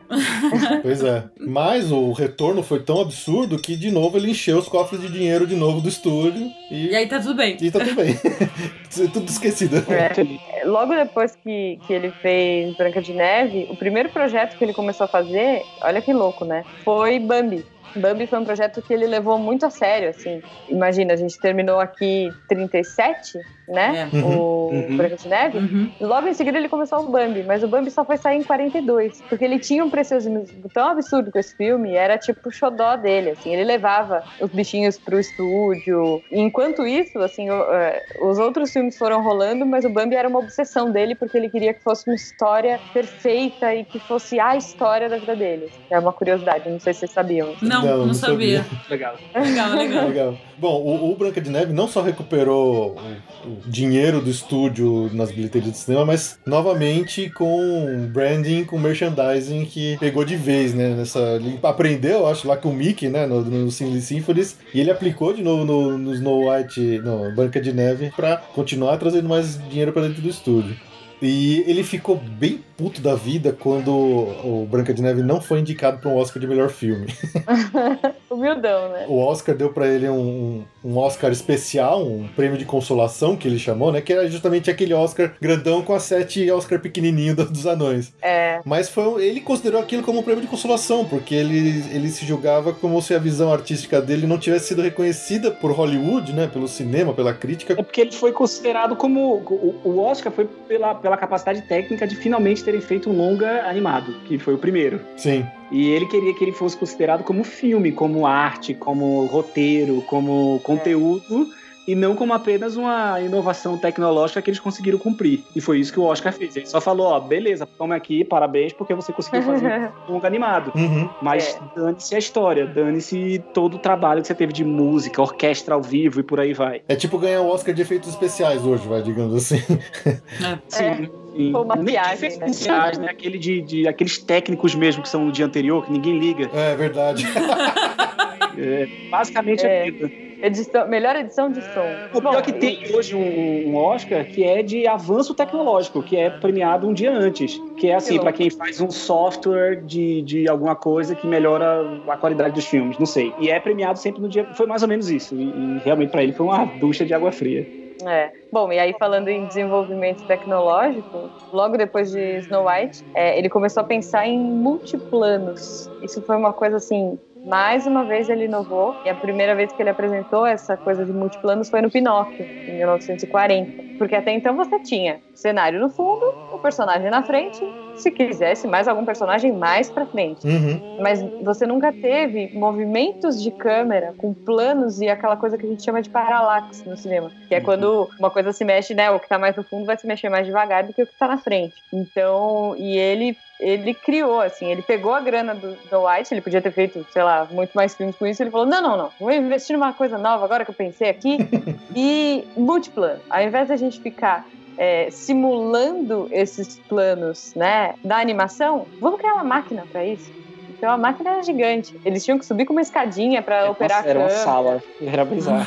Era uma loucura, assim. Procurem as imagens aí que vocês vão ver. A câmera multiplano dele, se não me engano, tem no museu também, né? Na, no Hollywood Studios tinha. o- Essa reprodução da sala do Multiplanos é no The One Man's Dreams, no Hollywood É. Studios, que Ah. fica na frente do Pizza Place.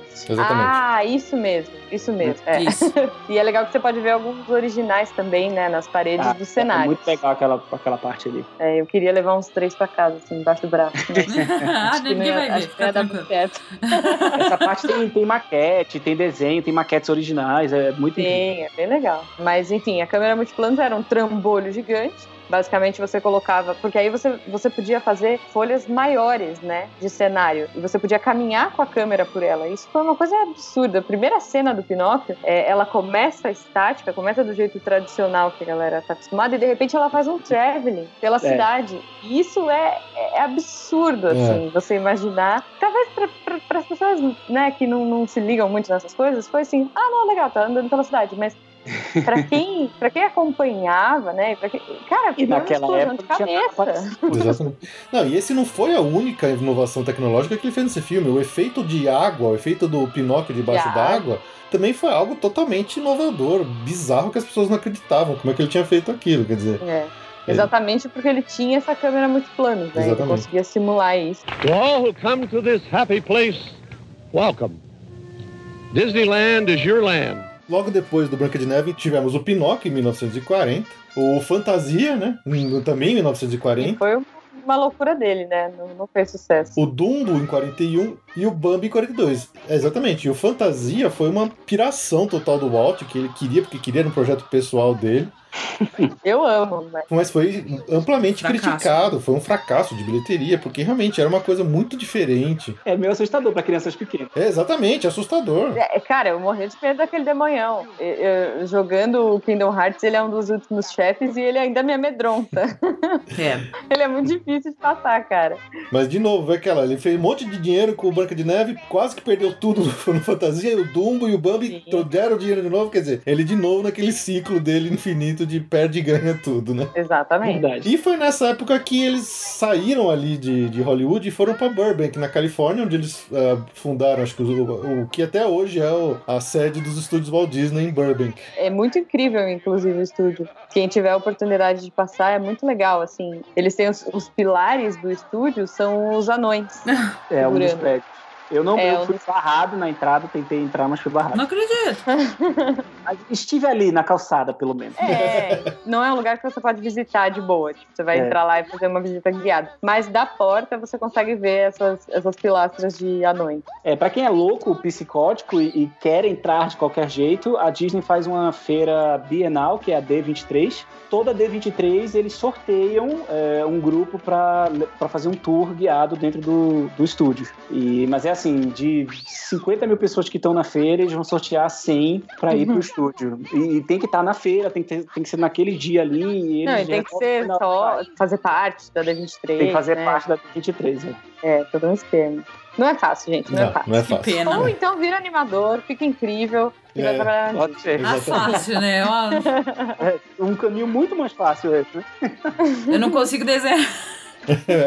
Eu não consigo desenhar homem de pauzinho, assim, sabe? Três tracinhos sai errado ainda. Não, horror.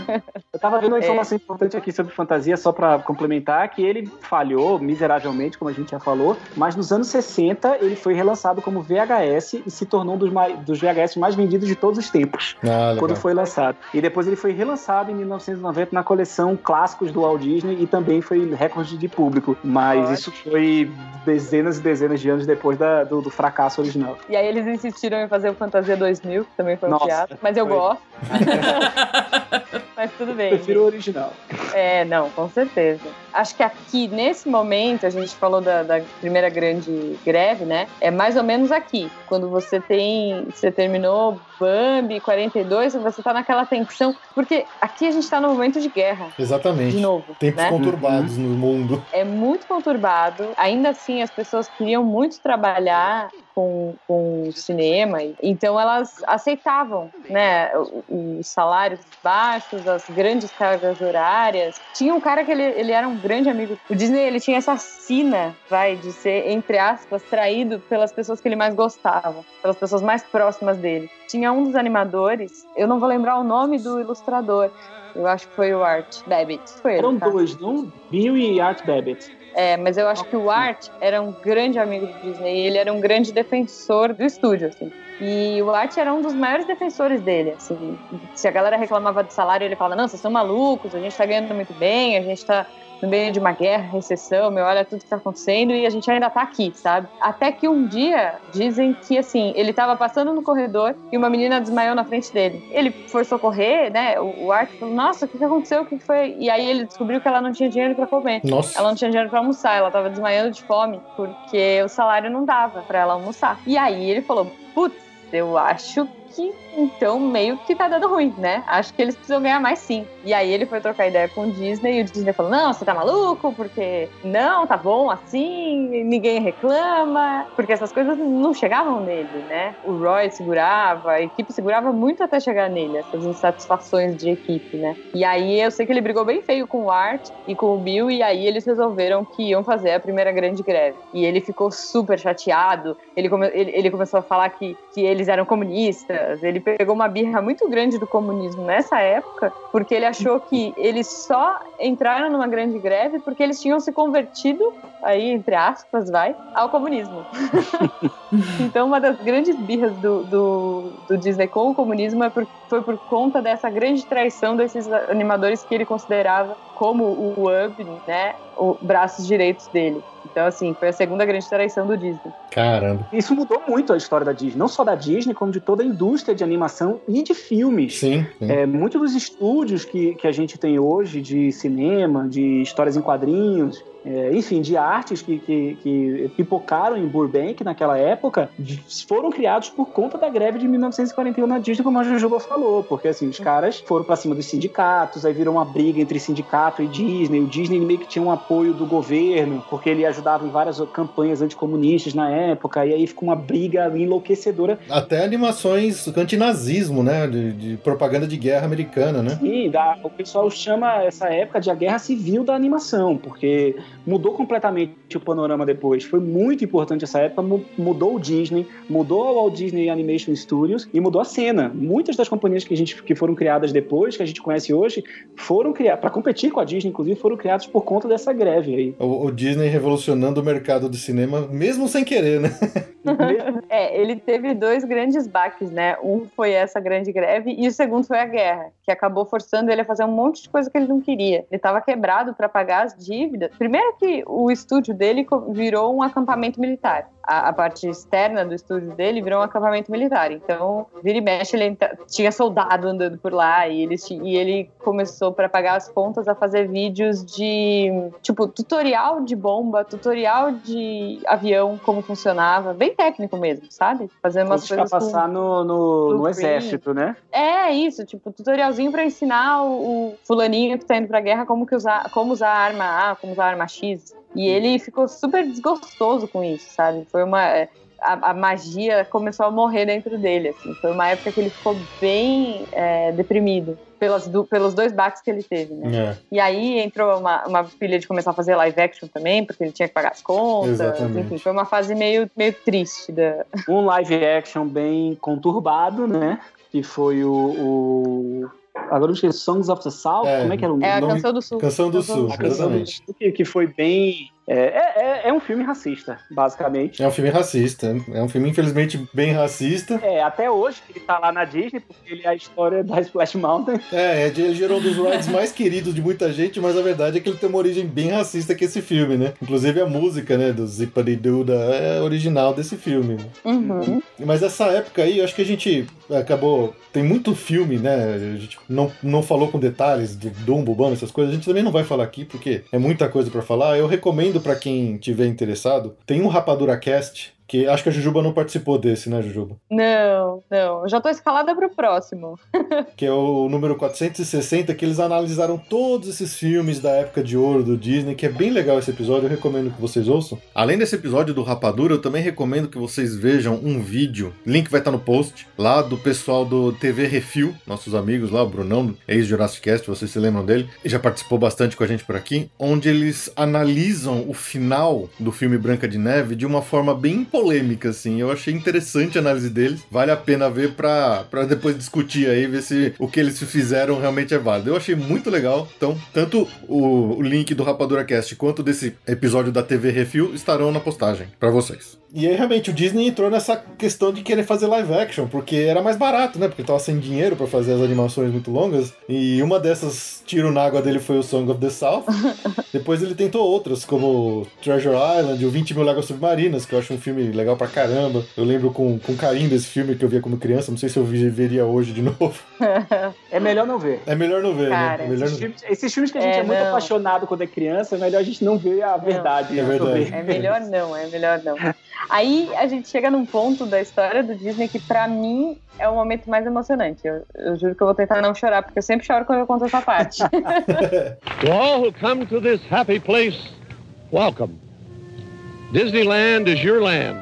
Imagina só, né? O estúdio tá destruído. Meu, o exército pisoteou tudo, acabou com o gramado, acabou com os sonhos dele, ele deprimido, sem dinheiro, tendo que fazer um monte de coisa que ele não concordava e que ele não gostava. E aí ele pegou e falou pro Roy e chamou a equipe, a, a, sei lá, a pouca equipe que ele tinha, que ficou, né, para um discurso, enfim, foi trocar ideia com os caras. E ele já totalmente quebrado, assim, né, como, sei lá, a alma dele quebrada, ele falou, olha, eu tenho X de dinheiro, é, eu posso pagar vocês tanto, e eu quero fazer uma última. Eu, eu, quero me despedir da Disney, porque a Disney não vai sobreviver. Então eu quero me despedir fazendo uma última animação. já que a gente, eu, eu gosto tanto e tal, eu quero saber, né, se vocês não quiserem, vocês podem ir embora, enfim, fica quem quiser mesmo, porque vai ser por amor, vai ser a nossa despedida do estúdio, e eu quero fazer um filme que se chama Cinderela. Não à toa é o meu filme preferido, tô arrepiada só de lembrar, assim, essa história é muito emocionante para mim. Ele não acreditava tanto, tipo, dentro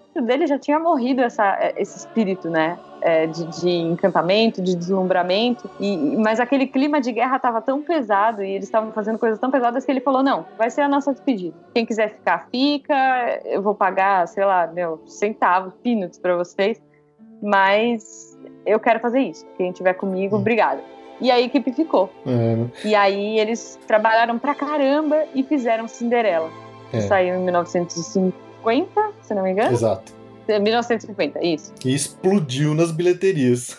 e foi um sucesso absurdo, hum. assim. É, até porque era uma história de esperança num pós-guerra, né? Exato. O povo estava quebrado. É, é, bem isso, o espírito das pessoas estava quebrado ali, né? Então ter essa, esse raio de sol no meio de tantas coisas ruins, eu me admiro. Cara, Cinderela é meu filme preferido de longe. A princesa, minha princesa preferida, né? Assim, essa história é muito bonita porque foi a última, a última gota de esperança deles ali. E aí, de repente, explodiu e aí volta tudo de novo. Mesmo o Cinderela tendo sido um sucesso e foi esse, digamos, último respiro que o Walt deu e, de novo, se recuperou mais uma vez, tem muita gente que diz que ele não ficou muito feliz com o resultado final do filme, porque justamente por ele ter, não ter tanto... Mas ele nunca ficava. É, ele nunca né? ficava. Mas é, por ele não ter exatamente o mesmo dinheiro e tempo para gastar no filme que ele teve, por exemplo, com a Branca de Neve, o filme não tinha mesmo apego aos detalhes, micro detalhes que ele gostaria que tivesse. Então ele fala assim: ah, é bom, mas não é uma Branca de Neve. ele sempre se referia à grande obra-prima dele como tendo sido Branca de Neve, né? Mas, mas pro, pro cinema americano, foi, assim, né, pro povo americano foi uma coisa, foi um momento muito importante. Sim, com certeza. Justamente para reacender essa, esse brilho, né? Exato. E aí veio seguido de mais outros filmes que continuou aí, digamos, uma era de ouro das, das longas metragens do Disney no cinema, que foi seguido pelo Alice no País das Maravilhas em 51, o Peter Pan em 1953, o Dama Vagabundo em 55, a Bela Adormecida em 1959 e o 101 Dálmatas em 1961. Aliás, eu acho essa animação genial, cara. É muito bem feito. É muito boa. É. E aí esse acho que foi o fechou, digamos, o grande ciclo do, do, das animações da era de ouro do Walt Disney como produtor nos estúdios Disney. Uhum. Teve o Mary Poppins, que foi o último mesmo. Né? Exatamente. Aí o último grande filme dele. Esse pra mim é incrível. É porque assim, ele tava já numa fase muito TV, né? Sim. Nessa época. A TV tava, tava virando o, o, número um das casas americanas, então ele já tava, já tava ficando mais, mais devagar a produção dos filmes. A gente vê que tem já aí já uns 3, 4 anos de diferença entre um filme e outro sendo lançado. E Mary Poppins foi o último grande, a, a grande loucura dele. Quem, quem ainda não assistiu Finding Mr. Uhum. Banks. É bem legal. Tem que assistir porque. Saving. É Saving. Saving Mr. Banks. É, apesar da produção em si ser a melhor produção da face da Terra, mas a história é espetacular. E Mary Poppins, pra mim, também é um filme que. que é incrível. Que me causa muita lembrança é, da infância. Pra mim, eu acho que é um dos que mais me causam lembranças de infância é Mary Poppins, assim. Foi o último geral dele pro, pro cinema antes dele, dele ir para outras aventuras. Exatamente. E nessa época, nesse uhum. meio tempo aí, que realmente ele tava fazendo muitos programas pra TV, como Walt Disney's Wonderful World of Color, o The Mickey Mouse Club e o Walt Disney Presents. É, isso que eu ia falar, o clube do Mickey é aí também. Né? Foi. Esses projetos dele na TV foram muito importantes para ele financiar e divulgar o próximo grande projeto que a gente vai falar daqui a pouquinho.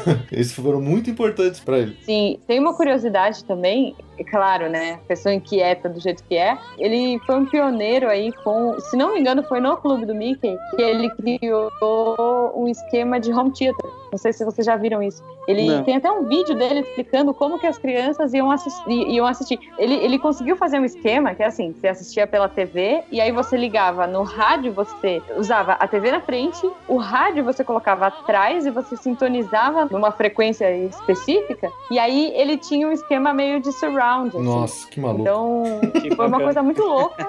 Esse cara é muito louco. Ele é completamente louco. Esse cara é muito louco. O, o paralelo dele com Silvio Santos também pode ser feito. Veja a loucura. Porque o, os programas que ele fazia na rede de TV que ele depois acabou comprando e que depois ele acabou meio que vendendo para poder fazer o próximo projeto grande dele que a gente ainda vai falar e depois recomprando de novo.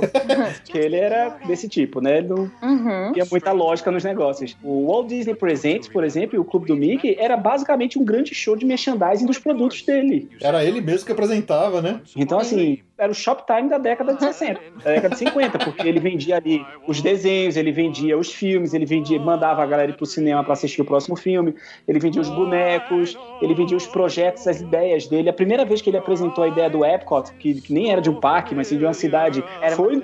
Disney Presents. Então, assim, é- era um grande portfólio dele que ele apresentava para toda a audiência americana, e ninguém fazia isso. E ele virou, ele saiu do, do backstage de ser o diretor aclamado e produtor e por aí vai, e virou o apresentador. Então, a figura dele, isso foi outra coisa genial, porque ele virou uma figura. E as pessoas agora seguiam o Walt Disney e não apenas os filmes da Walt Disney. E todas as crianças queriam saber o que, que o Disney ia contar. E depois ele chamava um desenho do Mickey. Enfim, ele era o Silvio Santos. Ele, eh, quer dizer, O Silvio É, Santos é o Walt é. Disney.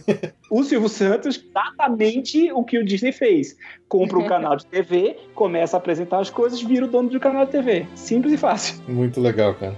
Acho que só pra encerrar aqui essa parte de cinemas do Walt Disney, vale mencionar que durante toda essa carreira dele, tanto dos longas quanto dos curtas animados, ele é o maior vencedor até hoje do Oscar como produtor. Ele faturou um total de 22 estatuetas ao longo de toda a sua vida, sendo que somente no último filme dele, que foi o Mary Poppins, que ele finalmente foi agraciado com a estatueta de melhor filme, porque até então ele não tinha sido. Então é muito legal ver que ele tentou, ele tentou e tentou, e no final ele finalmente conseguiu ganhar uma estatueta do Oscar de melhor filme, justamente com Mary Poppins. Ele tem 26 no total. 26? 26, é, 22 ele ganhou em vida Ah, ok. e ele teve 59 indicações. Nossa, Nossa, senhora. muita coisa. É, os outros que ele recebeu foram honorários, né? Coisas que foram depois da morte dele.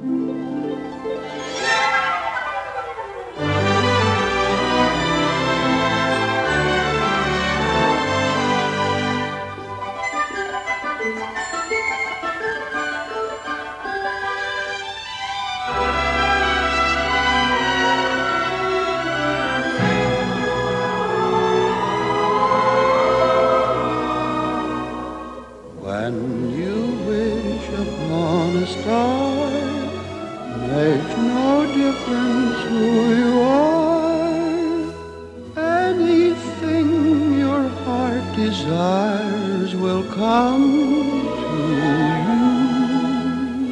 Então, agora acho que a gente entra numa das partes mais legais aqui para todos nós apreciadores de parques temáticos, né? Que a gente vai começar a falar de quando o Walt começou a ter uma ideia fora da caixa, totalmente diferente, saindo de tudo que ele tinha feito até então. O Walt, com toda a sua imaginação e toda a sua vontade de criar coisas diferentes, dizem que em 1948 ele foi meio que obrigado por ordens médicas a tirar férias, porque ele estava tendo crises nervosas e problemas com toda a questão das greves, das animações, falta de dinheiro e coisa do tipo, né? Porque foi um pouco antes do Cinderela quando isso aconteceu. Ele foi tirar umas férias e voltou lá para Illinois, lá na sua cidade natal, no Chicago. E ele foi para uma convenção de estrada de ferro, olha que maluco. e dizem que quando ele voltou de lá, ele voltou totalmente com o ânimo renovado e com uma obsessão totalmente diferente que ninguém entendia muito bem o que, que ele estava fazendo. Ele quis porque quis ter um trem em modelo de tamanho em escala, mais ou menos do tamanho de um, de um, de um carrinho, onde uma pessoa pode sentar em cima, totalmente funcional. E ele acabou pegando várias pessoas que trabalhavam no- nas oficinas dos estúdios Walt Disney para construir esse trem para ele. Quer dizer, ele tava tirando gente que deveria estar fazendo filme, que deveria estar fazendo outra coisa, para pegar e construir esse trem para ele. E ele era meio apaixonado, ele era meio obcecado por essa história desse trenzinho aí que ele queria fazer funcionar. Tanto que muita gente diz que durante a produção do Cinderela e dos outros filmes, ele meio que começou a delegar muito mais do que ele fazia até então, né? Uhum. Ele não era mais tão obcecado em ficar controlando a produção dos, dos filmes tanto quanto ele fazia antes disso, porque ele ficava a maior parte do tempo lá vendo a construção do trenzinho. E ele começou a ele mesmo botar a mão na graxa e ajudar na construção desse trenzinho. E o que é muito maluco, né? Porque a gente já vê o que que tava ali, aquele embriãozinho, o que tava se construindo aos poucos na cabecinha maluca do Walt, e o que que ele tava querendo com aquela ideia ali, né?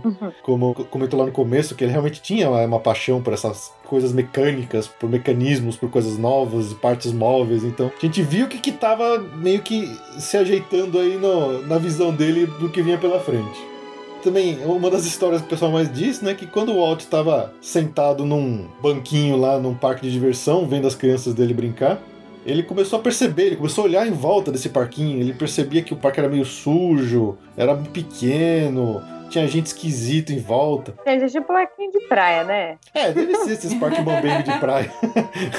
que a maresia corroeu metade do, do, aquela tristeza, né? É, exatamente, é o que eu imagino também.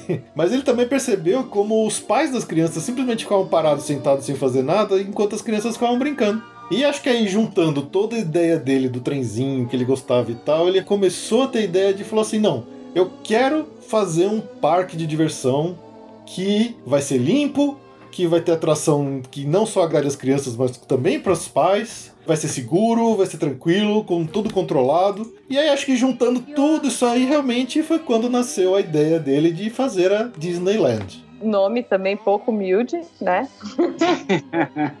Sempre humildão. É.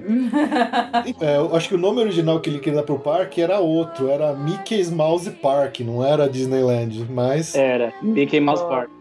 Conforme as ideias foram seguindo em frente, acabou virando Disneyland, né? Era aquela coisa que a gente tinha dito do, do- dele virar uma personalidade com os programas de TV. E aí, quando o parque foi, foi ficando pronto, ele já era tão grande quanto os próprios personagens, né? Então a marca Disney já era realmente muito forte. E não só o Mickey. Imagina ele chegando pro Roy, né? Tipo, não, Roy, então, sabe o Mickey, o Mickey Park? Mudei de ideia. ai, ai. Ou pior, né? Ou se ele mandasse fazer todas as vezes as placas e o cara só visse na hora que puxasse o pano e tivesse lá, Disneyland. Pô, mas até aí também, ok, né? Porque Disney, ele também era, o Roy também era. Podia ser pior, podia ser Waltland. Waltland. Aí É. assim, É, é, Just Walt Just. Walt. Mas essa ideia do Disneyland, é, do- de um parque temático, que na época eu acho que nem tinha essa concepção de ser parque temático, né? Era um parque. Não, é. Mas ah, o grande diferencial aí, que, que é o, o- brilhantismo dele, era porque ele percebeu o seguinte: que os pais, ao levar as crianças e ficarem paradas olhando para elas, queriam voltar para casa muito cedo. Queriam ir embora. Se você tá indo embora, você não tá aproveitando, não é um tempo bacana e você não está gastando. Exatamente. Porque afinal você tá indo embora. Quando você faz um parque que, que todas as atrações são para toda, toda a família, você tem o pai ali gastando o tempo todo junto com os filhos. E eu acho que isso é levado muito a sério até hoje na Disney. Porque você vê parques que são muito radicais, por exemplo, como Busch Gardens, tem muita gente que deixa de ir porque, ah, não, só meu filho vai porque só ele é radical, só ele que é montanha russa. E o pai não vai. E vamos combinar que o pai provavelmente tem mais dinheiro do que o filho. o pai vai para onde? Vai pro Magic Kingdom e fica lá gastando dinheiro nas lojas no último minuto. Exatamente. Mas aí, né, obviamente que para construir um parque você precisa de um pouquinho de grana, né? Aí já imagina ele indo lá pro Roy, né? Fazer, Roy, preciso de grana. Sabe que é? Sabe que é? Tá tão bonito hoje. Dando aquela ajeitadinha na gravata. né? É, pode crer.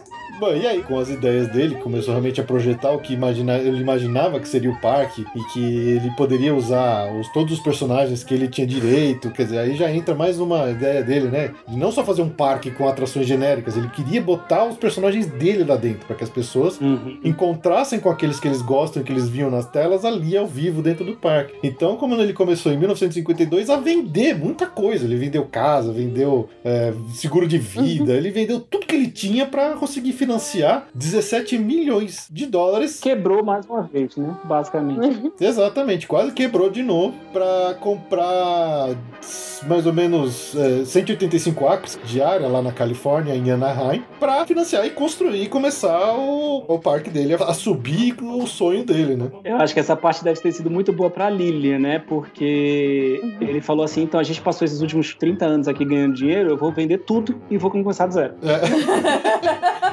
Ah, ela deve ter pensado, ah, ok, mais uma vez. De ela novo. falou, tudo beleza, sua empresa, né? Seus carros. Não, nossa casa, nosso dinheiro, nosso banco, Meu nosso seguro. seguro de vida, tudo, tudo. Ah, se, se der, se, se a gente tiver sorte, a gente não vende as meninas. É. É. Devia ser um inferno jogar poker com o Alt, porque toda mão ele ia de all-in, né? Porque ele, ele toda vez ele fazia isso. Ele via uma coisa, ele tinha aquela visão, ele sabia que aquela visão ele queria fazer e ia dar certo, ele não media esforços, ele botava tudo Pois é. pra ele. Acho que na cabeça dele ia dar certo, né? Porque. E deu, né? E deu, e deu. O pior é isso, porque depois do Lethal Green, você deveria ficar traumatizado. Mas não. Mas não. Só que depois tudo deu certo, tudo, tudo, tudo, tudo, nada deu errado, é impressionante. Acho que essa já é o quê? A quinta vez já que a gente fala disso nesse episódio? É, Mais um ou menos. ciclo, a vida toda dele, a vida toda dele foi esse ciclo, é incrível. E as pessoas realmente ao lado dele muito pacientes, Muito muito, pacientes. confiantes. O cara era a lábia, né? Foi. Meu Deus. Ah, e dizem que durante a construção ele ia lá, ele ficava passeando no meio da construção, ele tinha um puta carinho, assim, pela, pela Disneyland. Ele dava palpite em tudo, ele não muda isso pra cá, muda aquilo pra lá, ele inspecionava cada parafuso. Realmente ele botou a visão dele ali, que era uma, uma coisa, um projeto muito pessoal dele de novo, né? E ele ficou ali em cima dessa construção e aí abriu finalmente em 17 de julho de 1955. A Disneyland lá em Anaheim, na Califórnia. Até que o presidente, o Ronald Reagan, apareceu lá pra dar oi e tudo mais. Fez uma fila gigante. Aposto que ele pôs a orelhinha do Mickey. Será que depois eu dormi? Ah, não sei. Deveria, deveria. E olha que naquela época os bonecos do. O boneco do Mickey era bem assustador também, viu? Vamos combinar. Era, Era era meio mal feito. Era da tipo carreta inauguração, furacão. assim. Era carreta furacão. Não, e dizem que durante esse dia de abertura, que o Walt ficou lá porque o escritório dele ficava ali em cima da estação dos bombeiros. Ele via aquele monte de gente vindo, ele via a realização de um sonho dele, assim. Ele, a pessoa que falou que quem viu do lado disse que ele deixou escorrer, tipo, uma lágrima, assim, sabe?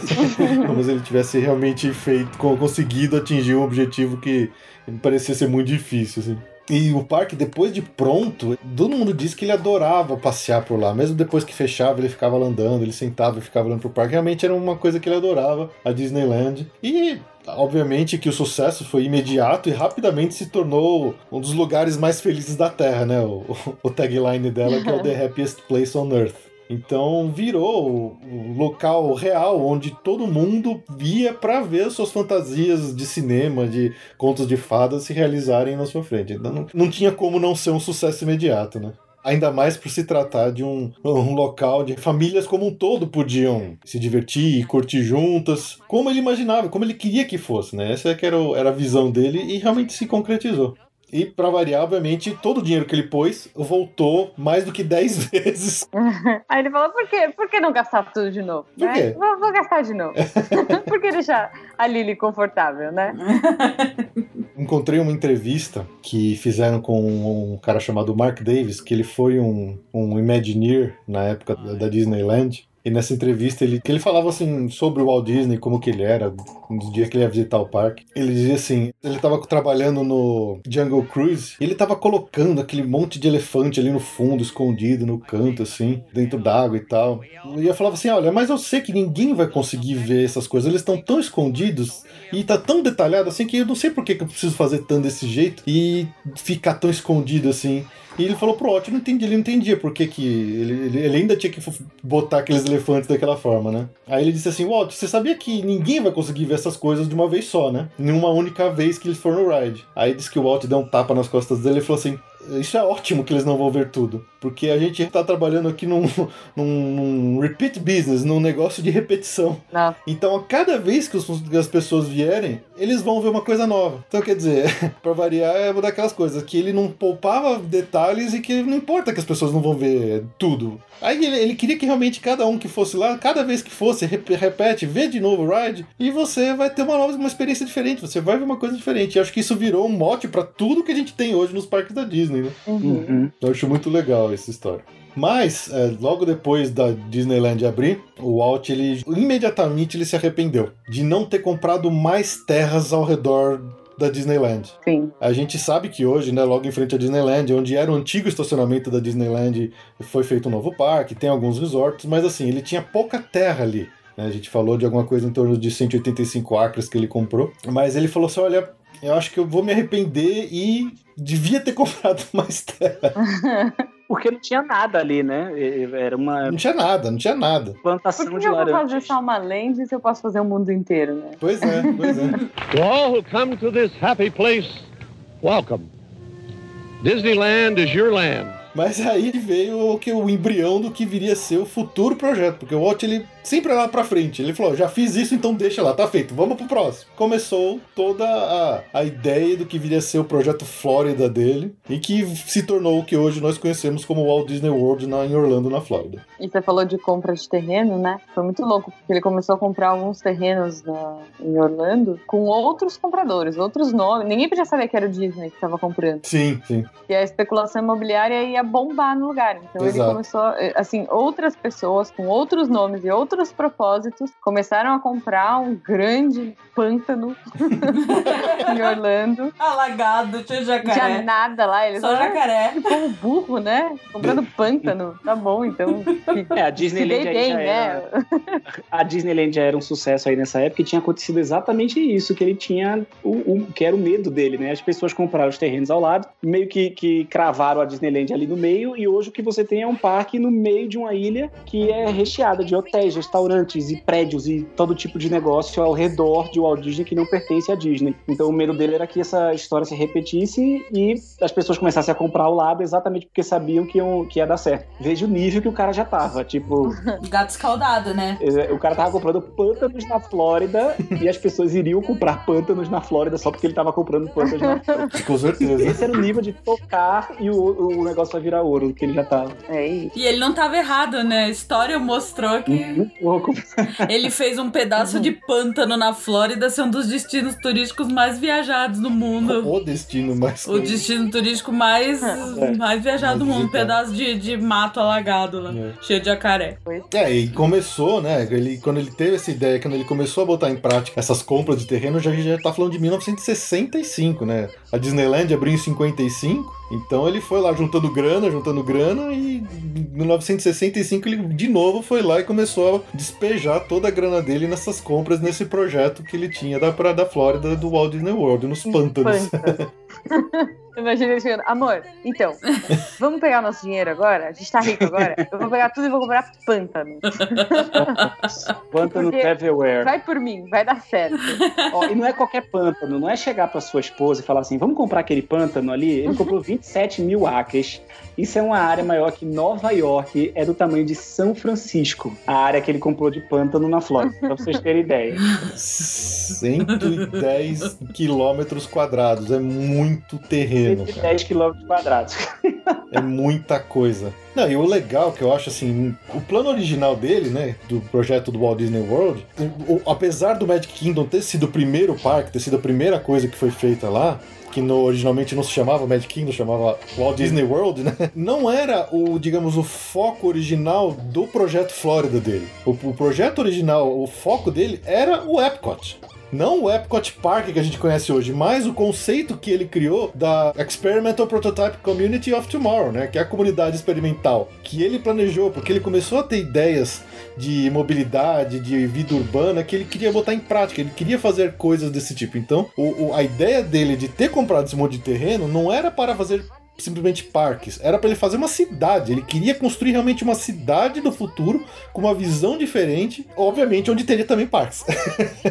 É, o Disney começou cara, a ir o muito, participar muito de feiras é, mundiais que tinham exemplos de mobilidade, como que o mundo seria no futuro, porque ele, ele criou basicamente os robóticos que, que existem nos parques, ele criou o conceito, né? Sim. É, ele começou a desenvolver um monte de tecnologias interessantes e conheceu um monte de gente que trabalhava. Ele ia nos escritórios de Thomas Edison, os caras que, que eram as maiores mentes da- de, de- de cientistas e por aí vai, ia tendo as ideias do, do que, que ele ia fazer próximo ali, né? Sim. Mas muita gente acha que o Epcot ele começou a ser construído como essa ideia de Walt Disney. E não. Quando o Epcot começou a ser construído, ele já tinha completamente virado outra coisa, totalmente diferente do que o, o- o Disney tinha planejado. Sim, era outra coisa. O projeto original dele realmente foi abandonado logo depois que ele morreu, porque o pessoal acho que viu que era inviável ou que, sei lá, não teria algum futuro em termos de econômicos, mas apesar, é que falando, apesar do, do Magic Kingdom ter sido a primeira coisa que saiu na Flórida, não era a visão dele. A visão dele era totalmente diferente do que a gente tem hoje lá. Ele realmente queria fazer essa comunidade. É, é muito louco isso. Uhum. É miçangueiro, né? Miçangueiro.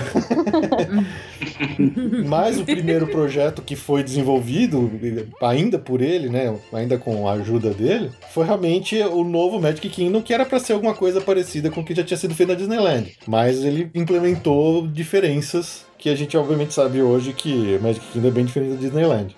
Mas o Walt dizia assim, ele falava assim: Eu não acredito que hoje tem um desafio maior no mundo do, e que seja mais importante do que achar uma solução para o problema das nossas cidades. Ele não acreditava que era possível consertar os problemas atuais da, da sociedade. Isso, a gente está falando de 1965. Se ele tivesse 2017, ele teria grandes problemas Exato. para resolver. Ele não acreditava que era possível resolver os problemas das outras cidades. Ele achava que tinha que começar do zero numa terra virgem. Então, por isso que o Epcot era o grande, como, como o Felipe falou, era o grande projeto da Flórida, que ele comprou esse mundo aí de 110 km quadrados e disse, vamos construir do zero um, um novo universo aqui. A gente vai criar uma nova cidade do nosso jeito, com novas regras, novo sistema. Né? Energia, Tudo, é. energia limpa. Transporte. Ninguém nem Cara. sabia direito o que que era isso, né? Por exemplo, lá o People Mover, lá do Magic Kingdom, é que que parece ser uma atração bobinha, mas na verdade era uma das coisas que conceitualmente o Walt queria usar no Epcot para a forma de transporte público mesmo. Ele, ele queria usar isso, quer dizer, não é à toa que tá lá no Magic Kingdom, é uma, uma das muitas ideias que ele queria aplicar no Epcot. É, não, o cara era bem visionário. Ele era bem visionário. E ele era muito inquieto, né? Assim, você vai vendo que ele vai evoluindo para, ele vai evoluindo de uma ideia para outra. E aí de repente agora ele quer não só encantar pelo cinema, mas agora ele quer resolver os problemas que a gente tem no mundo aí nessa época. Exatamente.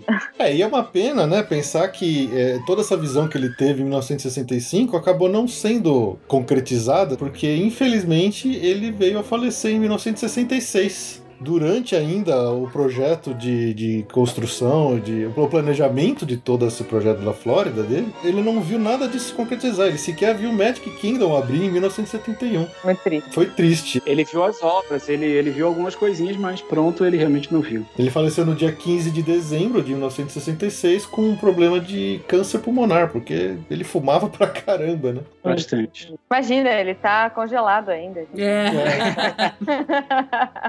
E o ele foi aberto em 1 de outubro de 1971, então seis anos depois da morte dele. Exatamente. E quem que foi, né? Quem que foi o fiel escudeiro de anos e anos do Walt que encarou e viu a visão do Walt acreditava na visão dele, que pegou o projeto seguiu em frente? Foi ninguém menos que o Roy, né? Claro. E foi só na, no, no cantinho, né? Porque dois meses depois do Magic Kingdom ser aberto, o Roy também veio a falecer. Impressionante. Exatamente. Cara, era, era a obra da vida dele. Tipo, acabou, É, com pronto, certeza. fechou. Foi. É o herói. É o herói escondido.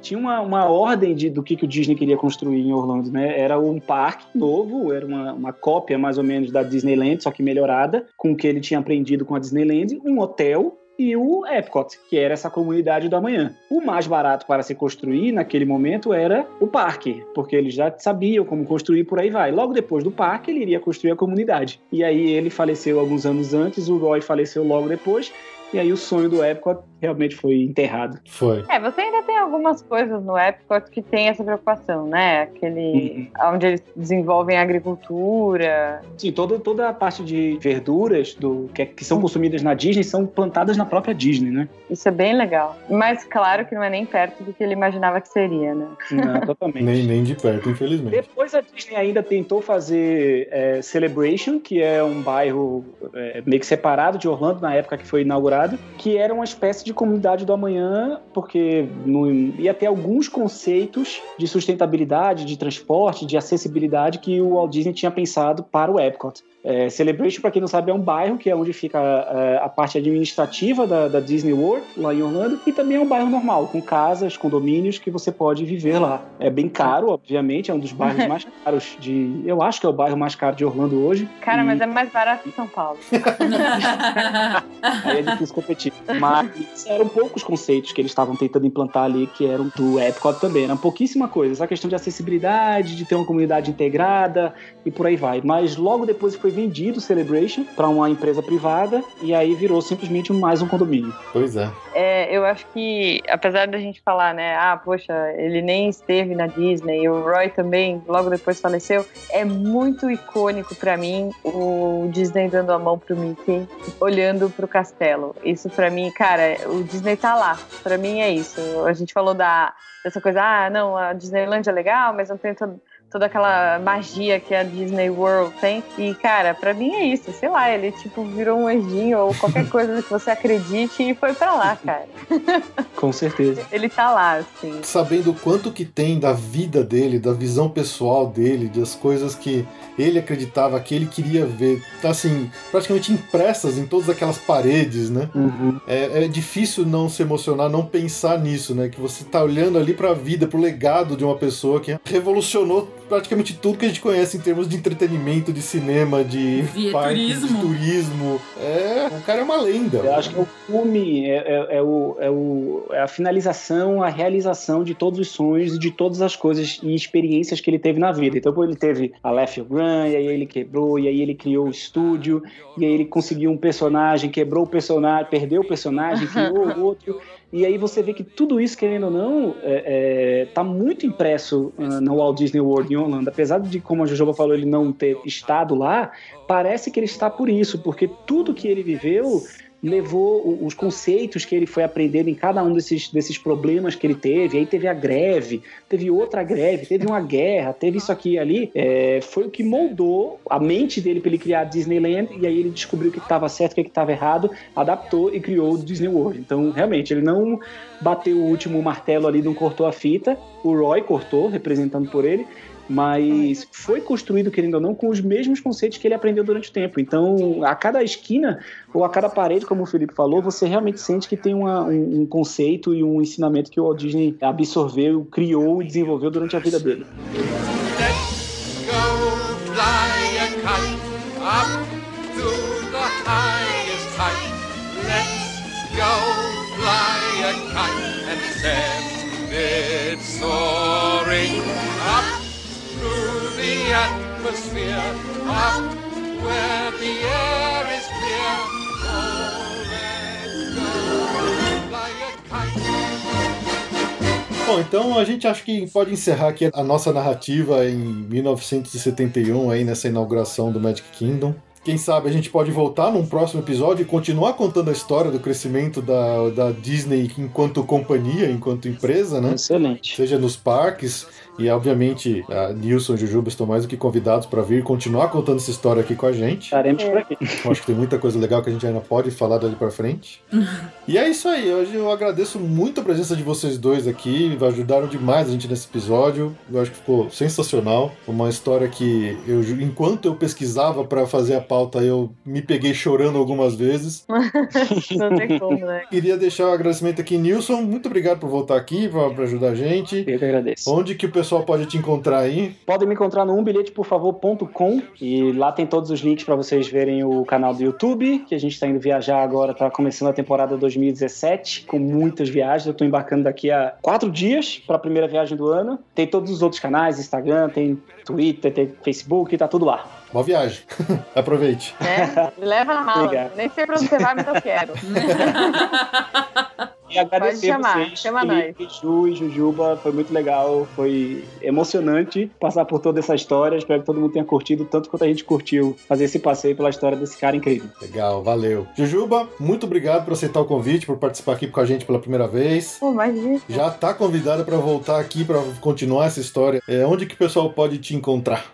Olha só, se vocês quiserem ouvir as minhas maluquices, eu gravo sempre o Missangas Podcast, porque rara é humana, e o SciCast, que é um podcast de divulgação científica de forma divertida. Ambos estão no portal Deviante, deviante.com.br. E se quiser trocar ideia comigo e falar da Disney e a gente soltar coraçõezinhos em forma de Mickey, é arroba jujubavi no Twitter. Eu só uso Twitter, eu tenho Facebook, mas eu não uso. Então me achem no Twitter e vamos trocar ideia. E eu queria aqui fazer um agradecimento especial para você, Jujuba, porque a gente se encontrou pessoalmente lá na CCXP, no encontro de podcasts do ano passado. Sim. E eu queria te agradecer por todo esse trabalho que você faz na parte de divulgação dessa mídia fantástica que é o podcast, que a gente tanto adora e produz aqui, né? Você é uma das grandes é. divulgadoras aí, incentivadoras. Então eu pessoalmente queria te agradecer por, por todo esse trabalho que você tem feito aí. Poxa, obrigada. Então já, já, já triplo aqui, né? Bora! É, agência Protons, que é a minha agência aí focada em podcast, em influenciadores. Ano passado a gente foi a primeira Comic Con do mundo a colocar podcast no, como uma mídia, né? A Legal. Protons, a agência Protons conseguiu fazer isso. Foi a maior Comic Con do mundo e foi a primeira do mundo que teve podcast. E a gente espera que esse ano só cresça, né? Então a gente está trabalhando bastante na agência para isso. Muito bom, muito bom. Muito E bom. Depois vocês entram lá, gente. Agência Protons, procura aí, fala comigo. Se você for cliente, melhor ainda.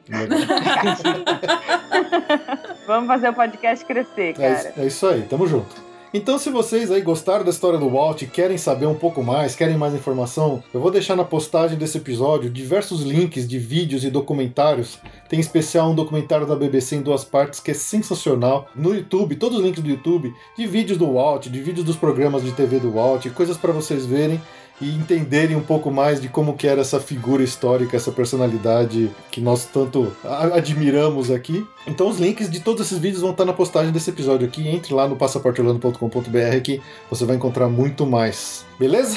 Então é isso aí, pessoal. Esperamos que tenham gostado. A gente fica por aqui e a gente volta daqui a duas semanas. Muito obrigado pela audiência, muito obrigado pelo seu download e até mais. Tchau! Tchau. Tchau. I